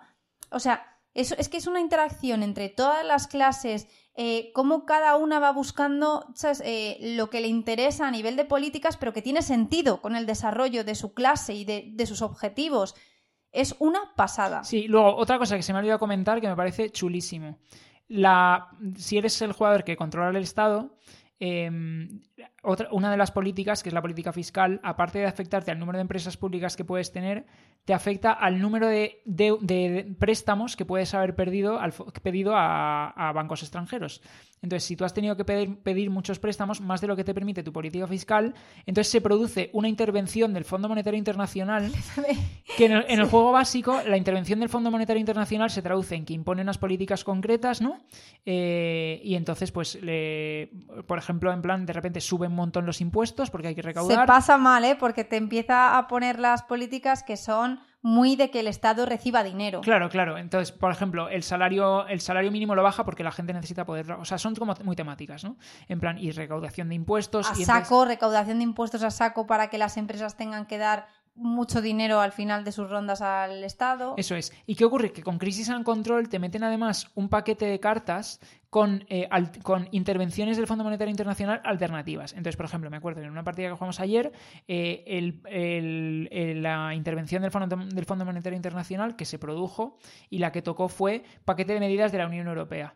Y entonces... No sé, o sea, no he visto de verdad en profundidad el resto, pero me parece tan temático que se parece a una intervención de acuerdo a las políticas de, fiscales de la Unión Europea, que es que me parece de verdad una maravilla. O sea, Claro, es que Mickey ahí, en esa partida a que se refiere, él era el Estado. Hmm. Y, y claro, al principio tú, yo en esa era la clase media. Y como clase, eh, a ti te, hace, te viene bien cuando el, el Estado te está dando tu pre- tus prestaciones, te da tus ayudas al desempleo, te da ayudas para que crees nuevas empresas, te da ayuda para que produzcas más, pues por ejemplo, en materia de educación, eh, patentes y cosas, está claro, ¿no? Te- tú cuando recibes del Estado, pues bien. Pero cuando ves que le- las arcas se están quedando tiesas, literal. y entonces ya lleva dos créditos porque no puede. Y la gente sigue metiendo la mano porque puede, en plan, decir, jugar cartas que dice, compra sanidad al Estado, pero este turno se la compras a mitad de precio. Más barata. más- Entonces, claro, cuando ya interviene el FMI, pues te quedas cao porque se te acabaron las chorradas. Entonces, claro, ahí él ya empezó a recibir a saco de dinero porque cortó todo tipo de ayudas y Claro. subió la política fiscal. Lo que pasa es que, claro, en ese momento ingresas un montón de dinero, pagas los préstamos que tenías, pero te baja la legitimidad de todas las clases porque todo el mundo se cabrea. Eso es. Eso es. No Es- sé, es una. O sea, de verdad que temáticamente me parece de las. O sea, yo entiendo que es un juego complejo y que a lo mejor Sí. la temática no a todo el mundo le llama. A mí es que me encanta. O sea, yo tengo la suerte de que lo sabéis desde principios de año, yo creo, fue. Sí. que dijimos uno de los juegos más esperados que teníamos, pues por ejemplo, igual que hablamos del Beast, eh, o fue el año pasado a finales, pero para este era eh, uno de ellos el Hegemony. Hmm. Eh, y llevó no sé cuántos capítulos de podcast diciendo, bueno, que ya va a salir, que ya va a salir, lo quiero probar. Bueno, o sea, de verdad, es una pasada. Es que me parece una pasada lo bien que está hecho y además eh, me ayuda, me da mm, como que te, te ayuda mucho a la experiencia que cada, mm, o sea, cada clase tiene no solamente su tablero que tal, sino como hojas, te viene una hoja que es mm, pues así como cuadrada, enorme, con que te viene preparación, Sí, todas las reglas largas. la- sí, pero que es solamente una hoja por doble cara y luego tienes una cuadrilla más pequeñita donde está condensado pues igual tus acciones principales, las acciones básicas que Y puedes las cositas hacer. más importantes, en plan, por ejemplo, los impuestos Eso que es. pagas o la puntuación de final de partida, cómo te afecta. Eso es. Y claro, es que está fenomenal los componentes porque dices, cada uno tiene su hoja, va siguiendo, pero que es que el turno de la clase obrera y las acciones que puede hacer y cómo se desarrolla no tiene nada que ver con la capitalista, ni la media, ni el Estado. Es que cada uno tiene su forma de jugar. Totalmente. Entonces, yo, por ejemplo, las partidas que llevamos por el momento he jugado clase eh, media y la capitalista. Miki ha sido eh, Obrera obrera, y el y, Estado. Estado. Me gustaría seguir probando más estas, por ejemplo, porque hay cosas que digo, joder, pues eh, ahora me gustaría hacer esto en esta tal. Pero también tengo todavía que investigar las otras clases. Es decir, es que el juego ofrece unas cosas y como luego tienes los eh, objetivos ocultos, las políticas se pueden dar de distintas formas. La persona que juega en la otra facción lo puede desarrollar de un modo totalmente distinto a como lo hizo el otro. Es que es una jugabilidad inmensa. A mí me parece una barbaridad. No me extraña el 4,11 de peso, pero es que me flipa, o sea, eh, me resulta, de verdad, es un juego tan temático. O sea, todo está tan bien integrado con cómo funciona de verdad estas cosas. Es que hasta las, la votación de la. Cuando tú pone- propones una, un proyecto de ley, que viene a ser en decir, pues yo propongo, me pongo aquí para decirte que yo luego quiero que haya una política fiscal más agresiva o que haya eh, que la- yo propongo un proyecto de ley en sanidad o en educación y quiero que sea pues más tirando a políticas socialistas, que sea gratis. Pues eh, es que hay distintos niveles, no es todo rojo o negro, o sea, no es eh, directamente gratis o no gratis, sino que hay de centro, etcétera, ¿no? Pero cuando tú propones un proyecto de ley y se hace la, la votación de las leyes, es que te da la sensación también de que estás en las elecciones, Total. en las elecciones generales, y vas sacando los cubos y vas viendo ahí si tienes apoyos, de quién tienes apoyos, la influencia, cuánto puede contar. Es una pasada. Es una barbaridad, no sé. Eh, o sea, seguiremos hablando de este juego seguro, porque vamos a seguir jugándolo mucho, yo estoy seguro. Y que hasta el automa, para la Hasta el automa- sí. Para la parte de la- eh, lo que hemos dicho, que tú sacas tus cubos, se cuentan, pero luego los cubos de influencia, pues tú, es lo que decíamos, en oculto dices, venga, una, dos y tres, y revelas cuántos sacas y pueden mover las elecciones. Que eso al final lo traduce como lobby o acciones que haces de influencia, ¿no? El automa también tiene esto eh, controlado, o sea, te pone cómo hacer para él si, ver si de forma aleatoria sacaría esos cubos o no. Sí, sí, contempla si cree que es posible, eh, o sea, cómo- cuál puede ser el resultado de después de esa influencia, dependiendo de cuánta tengan los demás y si están a favor o en contra y tal. O sea, es una IA que está perfectamente eh, Y calculada. eso en ¿eh? modo sencillo, que es que a mí me parece una barbaridad. O sea, el automa en modo, en modo avanzado, yo creo que no es necesario, habiendo probado el de complejo modo ya, ¿no? sencillo, Mm. pero ya, vamos, si te quieres meter en profundidad, pues no sé, es que yo me imagino que es eso, que, que simula a la perfección la decisión, no vamos a decir a la perfección, pero que simula súper, súper, súper bien cómo decidiría un humano, ¿sabes? Estoy de acuerdo. O sea, sí que os digo que yo echaría una primera partida como toma de contacto a dos. Es lo que sugiere el reglamento. El, el reglamento sugiere que la primera partida que juegues sea solo clase obrera contra clase capitalista. Y evidentemente el Estado eh, gestionado por la, por la por la el, por el propio juego, sin clase media. Pero evidentemente a posteriori, pues hay que Luego a posteriori os digo que como ganas con las cuatro facciones y que jugando las dos con los automas en modo sencillo funciona estupendamente. Sí. O sea, no vais a echar en falta nada. No tengáis miedo. Y lo que iba a decir es, eh, como anécdotas, por ejemplo, en la primera partida que echamos, como hicimos eso, Miki clase obrera, yo capitalista, eh, fue surrealista que la clase obrera estaba forrada, pero forrada, o sea, es que tenías un dineral Pero y la en clase cambio, claro. capitalista estaba seca. Pero gestioné mal, o sea, claro, evidentemente, primera partida que echábamos, pero por ejemplo, yo recuerdo que en esa partida gestioné mal la compra de cosas, de, ser- de bienes y servicios para aumentar mi prosperidad. Mantuve la prosperidad en unos niveles muy bajos. Luego, en cambio, viendo al automa, he visto que el automa eh, en la partida compró lujo as- varias veces, incluso por ronda, para aumentar su prosperidad y, y consiguió un montón de puntos a través de eso. Eso lo iba a decir, que luego en otra partida en la que el automa gestionaba esta, esta clase, claro, también te sirve para aprender, ver cómo lo hace el automa. Em, veías que se dedicaba a todas las rondas a comprar iPads. Vamos, el lujo. Es que, es que me hace gracia porque el icono es como si fuese un móvil o un iPad. Sí. Después solo llamamos las, las tablets de los iPads.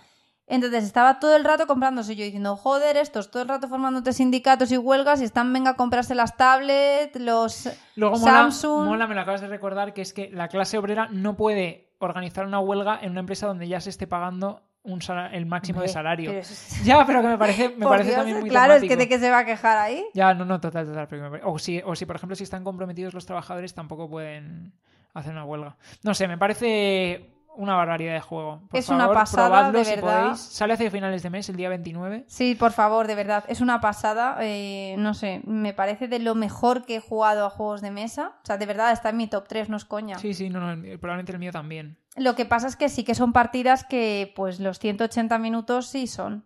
Son. Sí son. Especialmente. O sea, si juegas solo a dos jugadores y ya conociendo el juego, posiblemente puedes agilizar, pero a cuatro jugadores que juegan las cuatro clases, pues evidentemente se Yo me imagino que conforme vayamos jugando más y más y ya conozcamos muy bien cada facción, nos será Va más ágil, fácil. Sí. Pero al principio sí que requiere que tienes que ir, o sea, al principio es con tus hojas de ayuda y vas poquito a poco en plan, venga, fase de preparación, yo tengo que hacer esto, ¿vale? A ver, turno, vale, yo puedo hacer esto, también esto. Sí, pues un poco como. Así. Me, me parece una buena analogía decir que es un poco como en el root, que efectivamente tienes tu propio guía burros, por así decir. Es igual el root. tienes que ir siguiendo hasta que ya te- sabes perfectamente cómo funciona la facción. El root es igual y eso me encanta del root, que tú en, la hoja vas directamente y te pone fase de día, a ver, en el 1 tienes que hacer esto, luego 2, fase de noche, tal, venga, ya he terminado. Y lo vas siguiendo así porque si no, no eres capaz de... No, no te puedes aprender todas de pe a pa tú solo, o sea, Sí, sí. no. Bueno, pues esto es Hegemony. eh, uno de los absolutos juegazos que sale en el mes de septiembre y, Un que, juegazo, de y verdad. que trae Bumblebee. Así que nada, estos son los juegos que os queríamos traer eh, como destacados de lo que se lanza para el mes que viene y que ya hemos podido probar. Pero también hay otra serie de juegos que no hemos podido probar todavía y que les tenemos el ojo echado porque nos apetece un montón jugarlos. Así que os vamos a comentar muy por encima un poco cómo van y si los podemos probar, pues os los contaremos más adelante.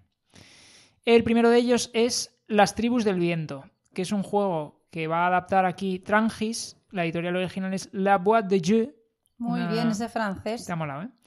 Eh, y que es un juego de 2 a 5 jugadores, 40-90 minutos, 2,64 según BGG de peso. Y que eh, consiste, es un juego sencillito, como podéis ver, de, de poquito peso, que la mecánica principal eh, consiste en que vamos a nosotros, a cada jugador, jugar cartas, pero los efectos que vayan a tener esas cartas van a depender de las cartas que el resto de jugadores tengan en su mano. O más bien de sus traseras.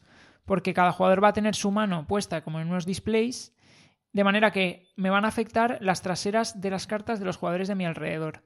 Y según lo que tengan en, en ellas, pues mis cartas van a tener unos efectos u otros.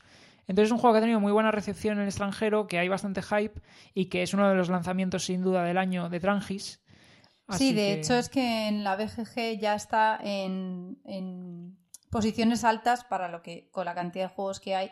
Pues por ejemplo en Family está en el 498 y eso Ujú. que lleva nada. O sea Sí. que sí, tiene muy buena pinta. Además estéticamente es bonito. Sí, Y Es un poco rollo además así como postapocalíptico, distópico, porque mola la portada que hay unos como subidos ahí a un aerogenerador en plan... como si hubieran pasado ya muchos años desde que se utiliza, la naturaleza ha crecido, tal, no sé qué. Sí. Es gracioso, la verdad. Así que ese le tengo, le tengo ganas. Eh, otro juego que le tenemos ganas también de lo que sale el mes que viene, que publica Ludonova, es Fictions, que es un juego como de mafias, cooperativo, eh, que va por escenarios y en el cual pues vamos a tener que ir utilizando los dados para cumplir pues los, lo que nos pida cada escenario. No he profundizado mucho en cada uno, pero tiene un montón de escenarios diferentes. No es un modo historia que vayamos a tener que tomar decisiones o lo que sea, sino que cada escenario pues es una partida independiente. Algo Eso parecido a lo que podría ser pues un Welcome to the Moon, por ejemplo, ¿no? Que tenemos distintos mapas con distintos escenarios o distintas reglas, pues aquí un poco lo mismo. Eso es. Y el otro, el último, que, bueno, hay muchos, ¿no? En septiembre, pero bueno, siendo realistas, eh, tampoco vamos a, a tratar de, por ejemplo, el Cloud Spire, por ejemplo, o el de Witcher, son absolutos pelotazos. Sí, eh, yo ahí tengo un poco más de debilidad por The Witcher porque me encanta el universo, Hmm. la verdad. Entonces, no sé qué haremos con The Witcher, la verdad, si entraremos o no entraremos, ahora cuando lo traiga GenX en, en español. Pero el que sí que también le tenemos muchas ganas es el Dixit de Disney. Porque somos, tenemos Dixit en casa. Fan de Disney, de Disney total. Mm. Pero tengo mis eh, Reservas. reservas. la verdad, porque he visto las cartas Sí. y no me parecen tan abstractas como en el resto de Dixit. Ya. Y mira que en Dixit, si sabéis, hay un montón de... mm, Bueno, no sé si son ediciones o no sé cómo llamarlo. Sí, variantes, expansiones. Hay distintas cajas de Dixit que tú puedes ir añadiendo esas cartas eh, y juntarlas todas y tener un macro Dixit con todas las eh, distintas eh, ediciones que, has- que han ido saliendo, porque las traseras son iguales, pero en cada una ha participado como distintos diseñadores e ilustradores y tienen artes como algunas que son muy diferenciadas unos de otras. Pero en todas prima el hecho de pues ese, ese sentimiento, ese feeling abstracto de las cartas que te evoca. Sí, que tenga varias interpretaciones, ¿no? Y Eso que- es, pero aquí es que yo veo que en unas es un perro claramente de Pixar, en otro, entonces Wendy, pues ver, eh, yo creo que no me evoca decir ahí alegría, eh, yo que sé, prisa, sino que diría, yo que sé, niñez o juventud o algo más orientado con lo que es la película en sí. Sí, puede que las sensaciones o la manera de jugarlo sea distinta un poco por eso, porque el tipo de o el arte de las cartas al final afecta a, a cómo lo juegas. Estoy Eso es, o sea, a ver, yo creo que probablemente, a ver si podemos eh, comprarlos, la verdad. Porque nos encanta el tema de Disney. Pero igual que, por ejemplo, la, la línea de Disney Villanews, eh, la veo como que es súper original, es muy bonita, sí que tiene su encanto porque cada, juegas con los villanos, que es algo como poco, eh, po- poco habitual, es, cada uno es muy diferente, su forma de jugar y tal. Aquí creo que estaríamos primando más el que nos gusta Disney y que los componentes, las fichitas que te vienen son monas y que las ilustraciones son bonitas, más que en sí si es, si es un juegazo, Sí. ¿sabes? Sí, sí, estoy Me de da esa contigo. sensación. Estoy de acuerdo contigo. A ver, tenemos debilidad por Disney y eso, eso transpira.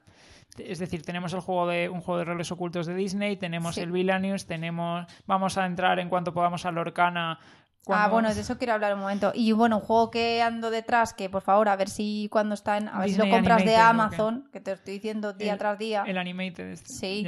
Mm. Cómpralo ya, porque es que te lo digo como día sí, día también. Sí, sí. No Caerá, entiendo el caerá. rollo. Y luego, eh, bueno, de- esto era lo que quería decir. Vale, entonces pasamos ya a lo que sería como una- un comentario final o qué es esto. Sí, un comentario final. Vale. Eh, a ver, el otro día estaba hablando que tengo el feed de Instagram Sí, lleno de Disney Lorcana. O sea, es una exageración lo que me sale de Disney Lorcana. vale. Es que me salen que si los el first chapter este, que es como el paquete inicial que han sacado, eh, paquetes adicionales de cartas y que te vienen, o sea, es una pasada que eh, tengo, he visto cartas de Simba que puede pertenecer al color eh, rojo, pero también al azul oscuro, o sea, no sé, de verdad, porque sabéis que va como por colores y cada color es como un elemento, pues, eh, por ejemplo, zafiro, no sé qué, y dentro de esos se, eh, hacen como un mazo de personajes de Disney que a todos como mm, que tienen como una personalidad igual, ¿no? Pues en plan, por ejemplo, los rojos pues son apasionados, son, son apasionados, son tal. Eh, apasionado, pues estaba pensando en la palabra en inglés. Eh, luego, los azules, pues son sosegados, son tal. Entonces, como que eh, a lo mejor Simba de pequeño está en el rojo, pero Simba Claro. de adulto te sale en otro paquete. Ya, mola, eso mola. Eso mola mucho, ¿no? Y que todos tienen como características de ese tipo. Y de distinto tipo. Y claro, me sale a reventar de Disney Lorcana. Un juego que aquí no tenemos. Un juego que aquí no han dicho que no va a llegar, ¿no? Por el momento, no tengo ni idea. De si más, porque Ravensburger va a ir a hacer. eh, Va análisis parálisis este mes. que yo voy a estar dicen, ahí sí. hiper atenta para ver qué dicen. Pero claro, dices, ¿qué ha pasado? Pues que el otro día estuve hablando contigo de Disney Lorcana que dijimos, joder, a ver si hay algún sitio donde conseguir el primer capítulo, el mazo de iniciación de Disney Lorcana, no sé qué, pero es que luego te van a sacar mil expansiones, tal. Y yo creo que me ha oído el móvil, porque estoy segura, y ahora todo me sale de Disney Pero bueno, Lorcana. también estuviste buscando cosas en internet de Disney, Lor- de Disney Lorcana. O sea, no, so- Bueno, no sí, fue eso solo puede por influir un poco, vale. Claro. Que yo estoy de Bueno, acuerdo que pero la es que es IA te escucha y no sé ¿eh? qué. Estoy de acuerdo que la IA nos escucha y lo utiliza para la publi y demás, pero si ya manualmente incluso tú estás buscando, ahí ya con mayor Bueno, pero motivo- yo he buscado, pero eso no quiere decir que ahora es que todo lo que me sale en Instagram, de verdad literal, no, es que no es un anuncio. Es que es gente con a saco de, de, las cartas de Disney Lorcana. Es que ya no veo otro juego. Bueno, pues te han visto cliente potencial, han dicho esta cae 100%, así que revienta de anuncios. Que no son anuncios, que es gente que Bueno, tiene sí, el vale, juego entiendo. que tengo agregada. Revienta la contenido. Claro, pero esa gente es que antes no sabía ni de su existencia. A ver, también es posible que ahora, pues eso, toda la gente que sí que tiene interés por Disney Lorcana está llegándole ahora pedidos que haya hecho comprándolo del extranjero. o yo qué Joder, es que pues no sé, claro, ahora yo O de, tengo, bueno, de tiendas de aquí que lo hayan importado. tengo los dientes larguísimos, en plan, bueno, pues nada, ya está, no puedo ver al Disney Lorcana. O sea, no puedo jugar yo al Disney Lorcana. Pero no vayas a dejar el podcast en una nota triste, hombre. No, bueno, porque te vas a hacer ya con el Animated, que te lo llevo pidiendo. Me parto. Entonces, no- si hablamos de Disney Lorcana, la nota es triste y el Animated es sí, cógelo como ya. lo vamos a tener. Y luego eh, te había propuesto una sección que, claro, por tiempo no la quieres hacer Sí, hoy. la, la vamos a dejar para otro día, yo creo. Vale, pero Llevamos bueno, dos horas y 16 minutos. vale, otra vez no hemos conseguido acortarlo. Perfecto. De hecho, vamos a peor. Vale, perfecto. Pero La semana que viene, tres horas. eh, no, no. Esto es como las películas, ya cada vez No, más. no. Pero eh, sí que para la siguiente es eso, hablaremos de lo del wishlist de Essen y luego lo que haremos será, eh, bueno, al final habrá una ¿Pero nueva... quieres spoilear la nueva sección? No, hombre, déjala para que la gente... Vale, no, que solo voy a decir que va a haber una nueva sección que Ah, espero vale. que les guste y que me gustaría que interactuásemos. Es decir, que dé pie a que, pues, la gente que nos escucha también forme Intervenga. parte de esta sección. Vale, me parece muy buena idea. Me parece muy buena idea. Pues nada, esto ha sido. Esto ha sido un episodio más. em, dos horas y 16 minutos, sí. Bueno, eh, efectivamente no hemos conseguido el reto de reducirlo.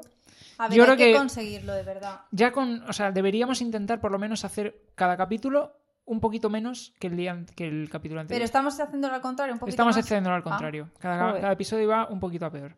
De hecho, si saco una media, yo creo que pasamos de las dos horas. Eh, lo que me hace ilusión, la verdad, es que estamos a punto, bueno, no a punto, ¿no? Porque quedan un par de meses, pero dentro de un par de meses habremos hecho un año completo que no hemos fallado ni una sola quincena. ¿Ves? Tú querías en verano, fui yo. Ya, bueno, tampoco nos flipemos, ¿eh? Eh, fue así. Pero que estamos, me- me- vamos ya por el capítulo 21, episodio 21 es este, y una- un año tiene 26 semanas. Entonces yo creo que habrá que hacer algo especial. Por Madre mía, el- dicho así es que da miedo, ¿eh? Por el cumpleaños habrá que hacer algo especial, ¿no? Un año de podcast. Ah, pues sí. Habrá que pensar, a ver, quedan todavía, me quedan todavía cinco Es que se me han ocurrido un montón de ideas que tengo como para cuando decidas hacer una nueva temporada de podcast. y meter secciones nuevas y cosas así. Eso es. Me Incluso lo que había pensado era que podrían empezar a ser grabados. Como grabados. Sí, en plan con ¿Con imagen. vídeo? Sí. Bueno, me parece bien. Ahí habrá que pensar un poco dónde ponerlo, cómo ponerlo, qué hacer con ello. Pero sí, me parece bien. Eso es.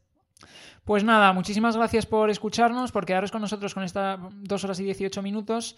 Esperamos que os lo hayáis pasado bien. Eh, esperamos que los juegos os hayan gustado y, Y que- y que y los podáis probar. Y que nos digáis si alguno de estos os llama y vayáis buscando info para que eh, cuando salgan ya este mes, pues os hagáis con ellos. Porque, bueno, o sea, sí, yo creo que, yo creo que los dos que hemos comentado van a ser los exitazos. Barcelona y Hegemony se, ve, se vienen gordos, porque luego Sí. efectivamente eh, The Witcher, por ejemplo, o Cloud Spire que decíamos, o alguno otro, eh, también son juegos que van a, van a tener muy buena acogida, pero, pero sí que es cierto que, por ejemplo, o sea, Cloud Spire es carísimo y The Witcher... eh, te, te tiene que gustar un poco también el universo y demás, o sea Sí. que bueno. Pero estos juegos, no sé, el Hegemony es que me parece un juego tan único, en plan... Bueno, bueno, me encanta. Un juego así de asimétrico y con este tema y también implementado y no sé qué, es, es casi un juego de coleccionismo, ¿sabes? Sí. Y el Barcelona es que funciona también, también, es que, ¿sabes? Es el típico euro Funciona que yo creo que va a tener una acogida de aquí a Por eso digo que es una lástima que aquí no Mm. se haya hecho y que el chico haya tenido que ir fuera. O sea, bueno, es algo que Ya, no Dani entiendo, García, sí, es un poco llamativo, sí. Bueno, pues muchísimas gracias por escucharnos. No vamos a alargar más tampoco la perdiz, que parece que nos paguen por, por minuto o algo así y, no. No. vemos un duro. Entonces, No, eh, muchísimas gracias. Nos, ve- nos escuchamos dentro de dos semanas. Nos escuchamos. Chao, luego, pasadlo bien. chao. Jugad mucho.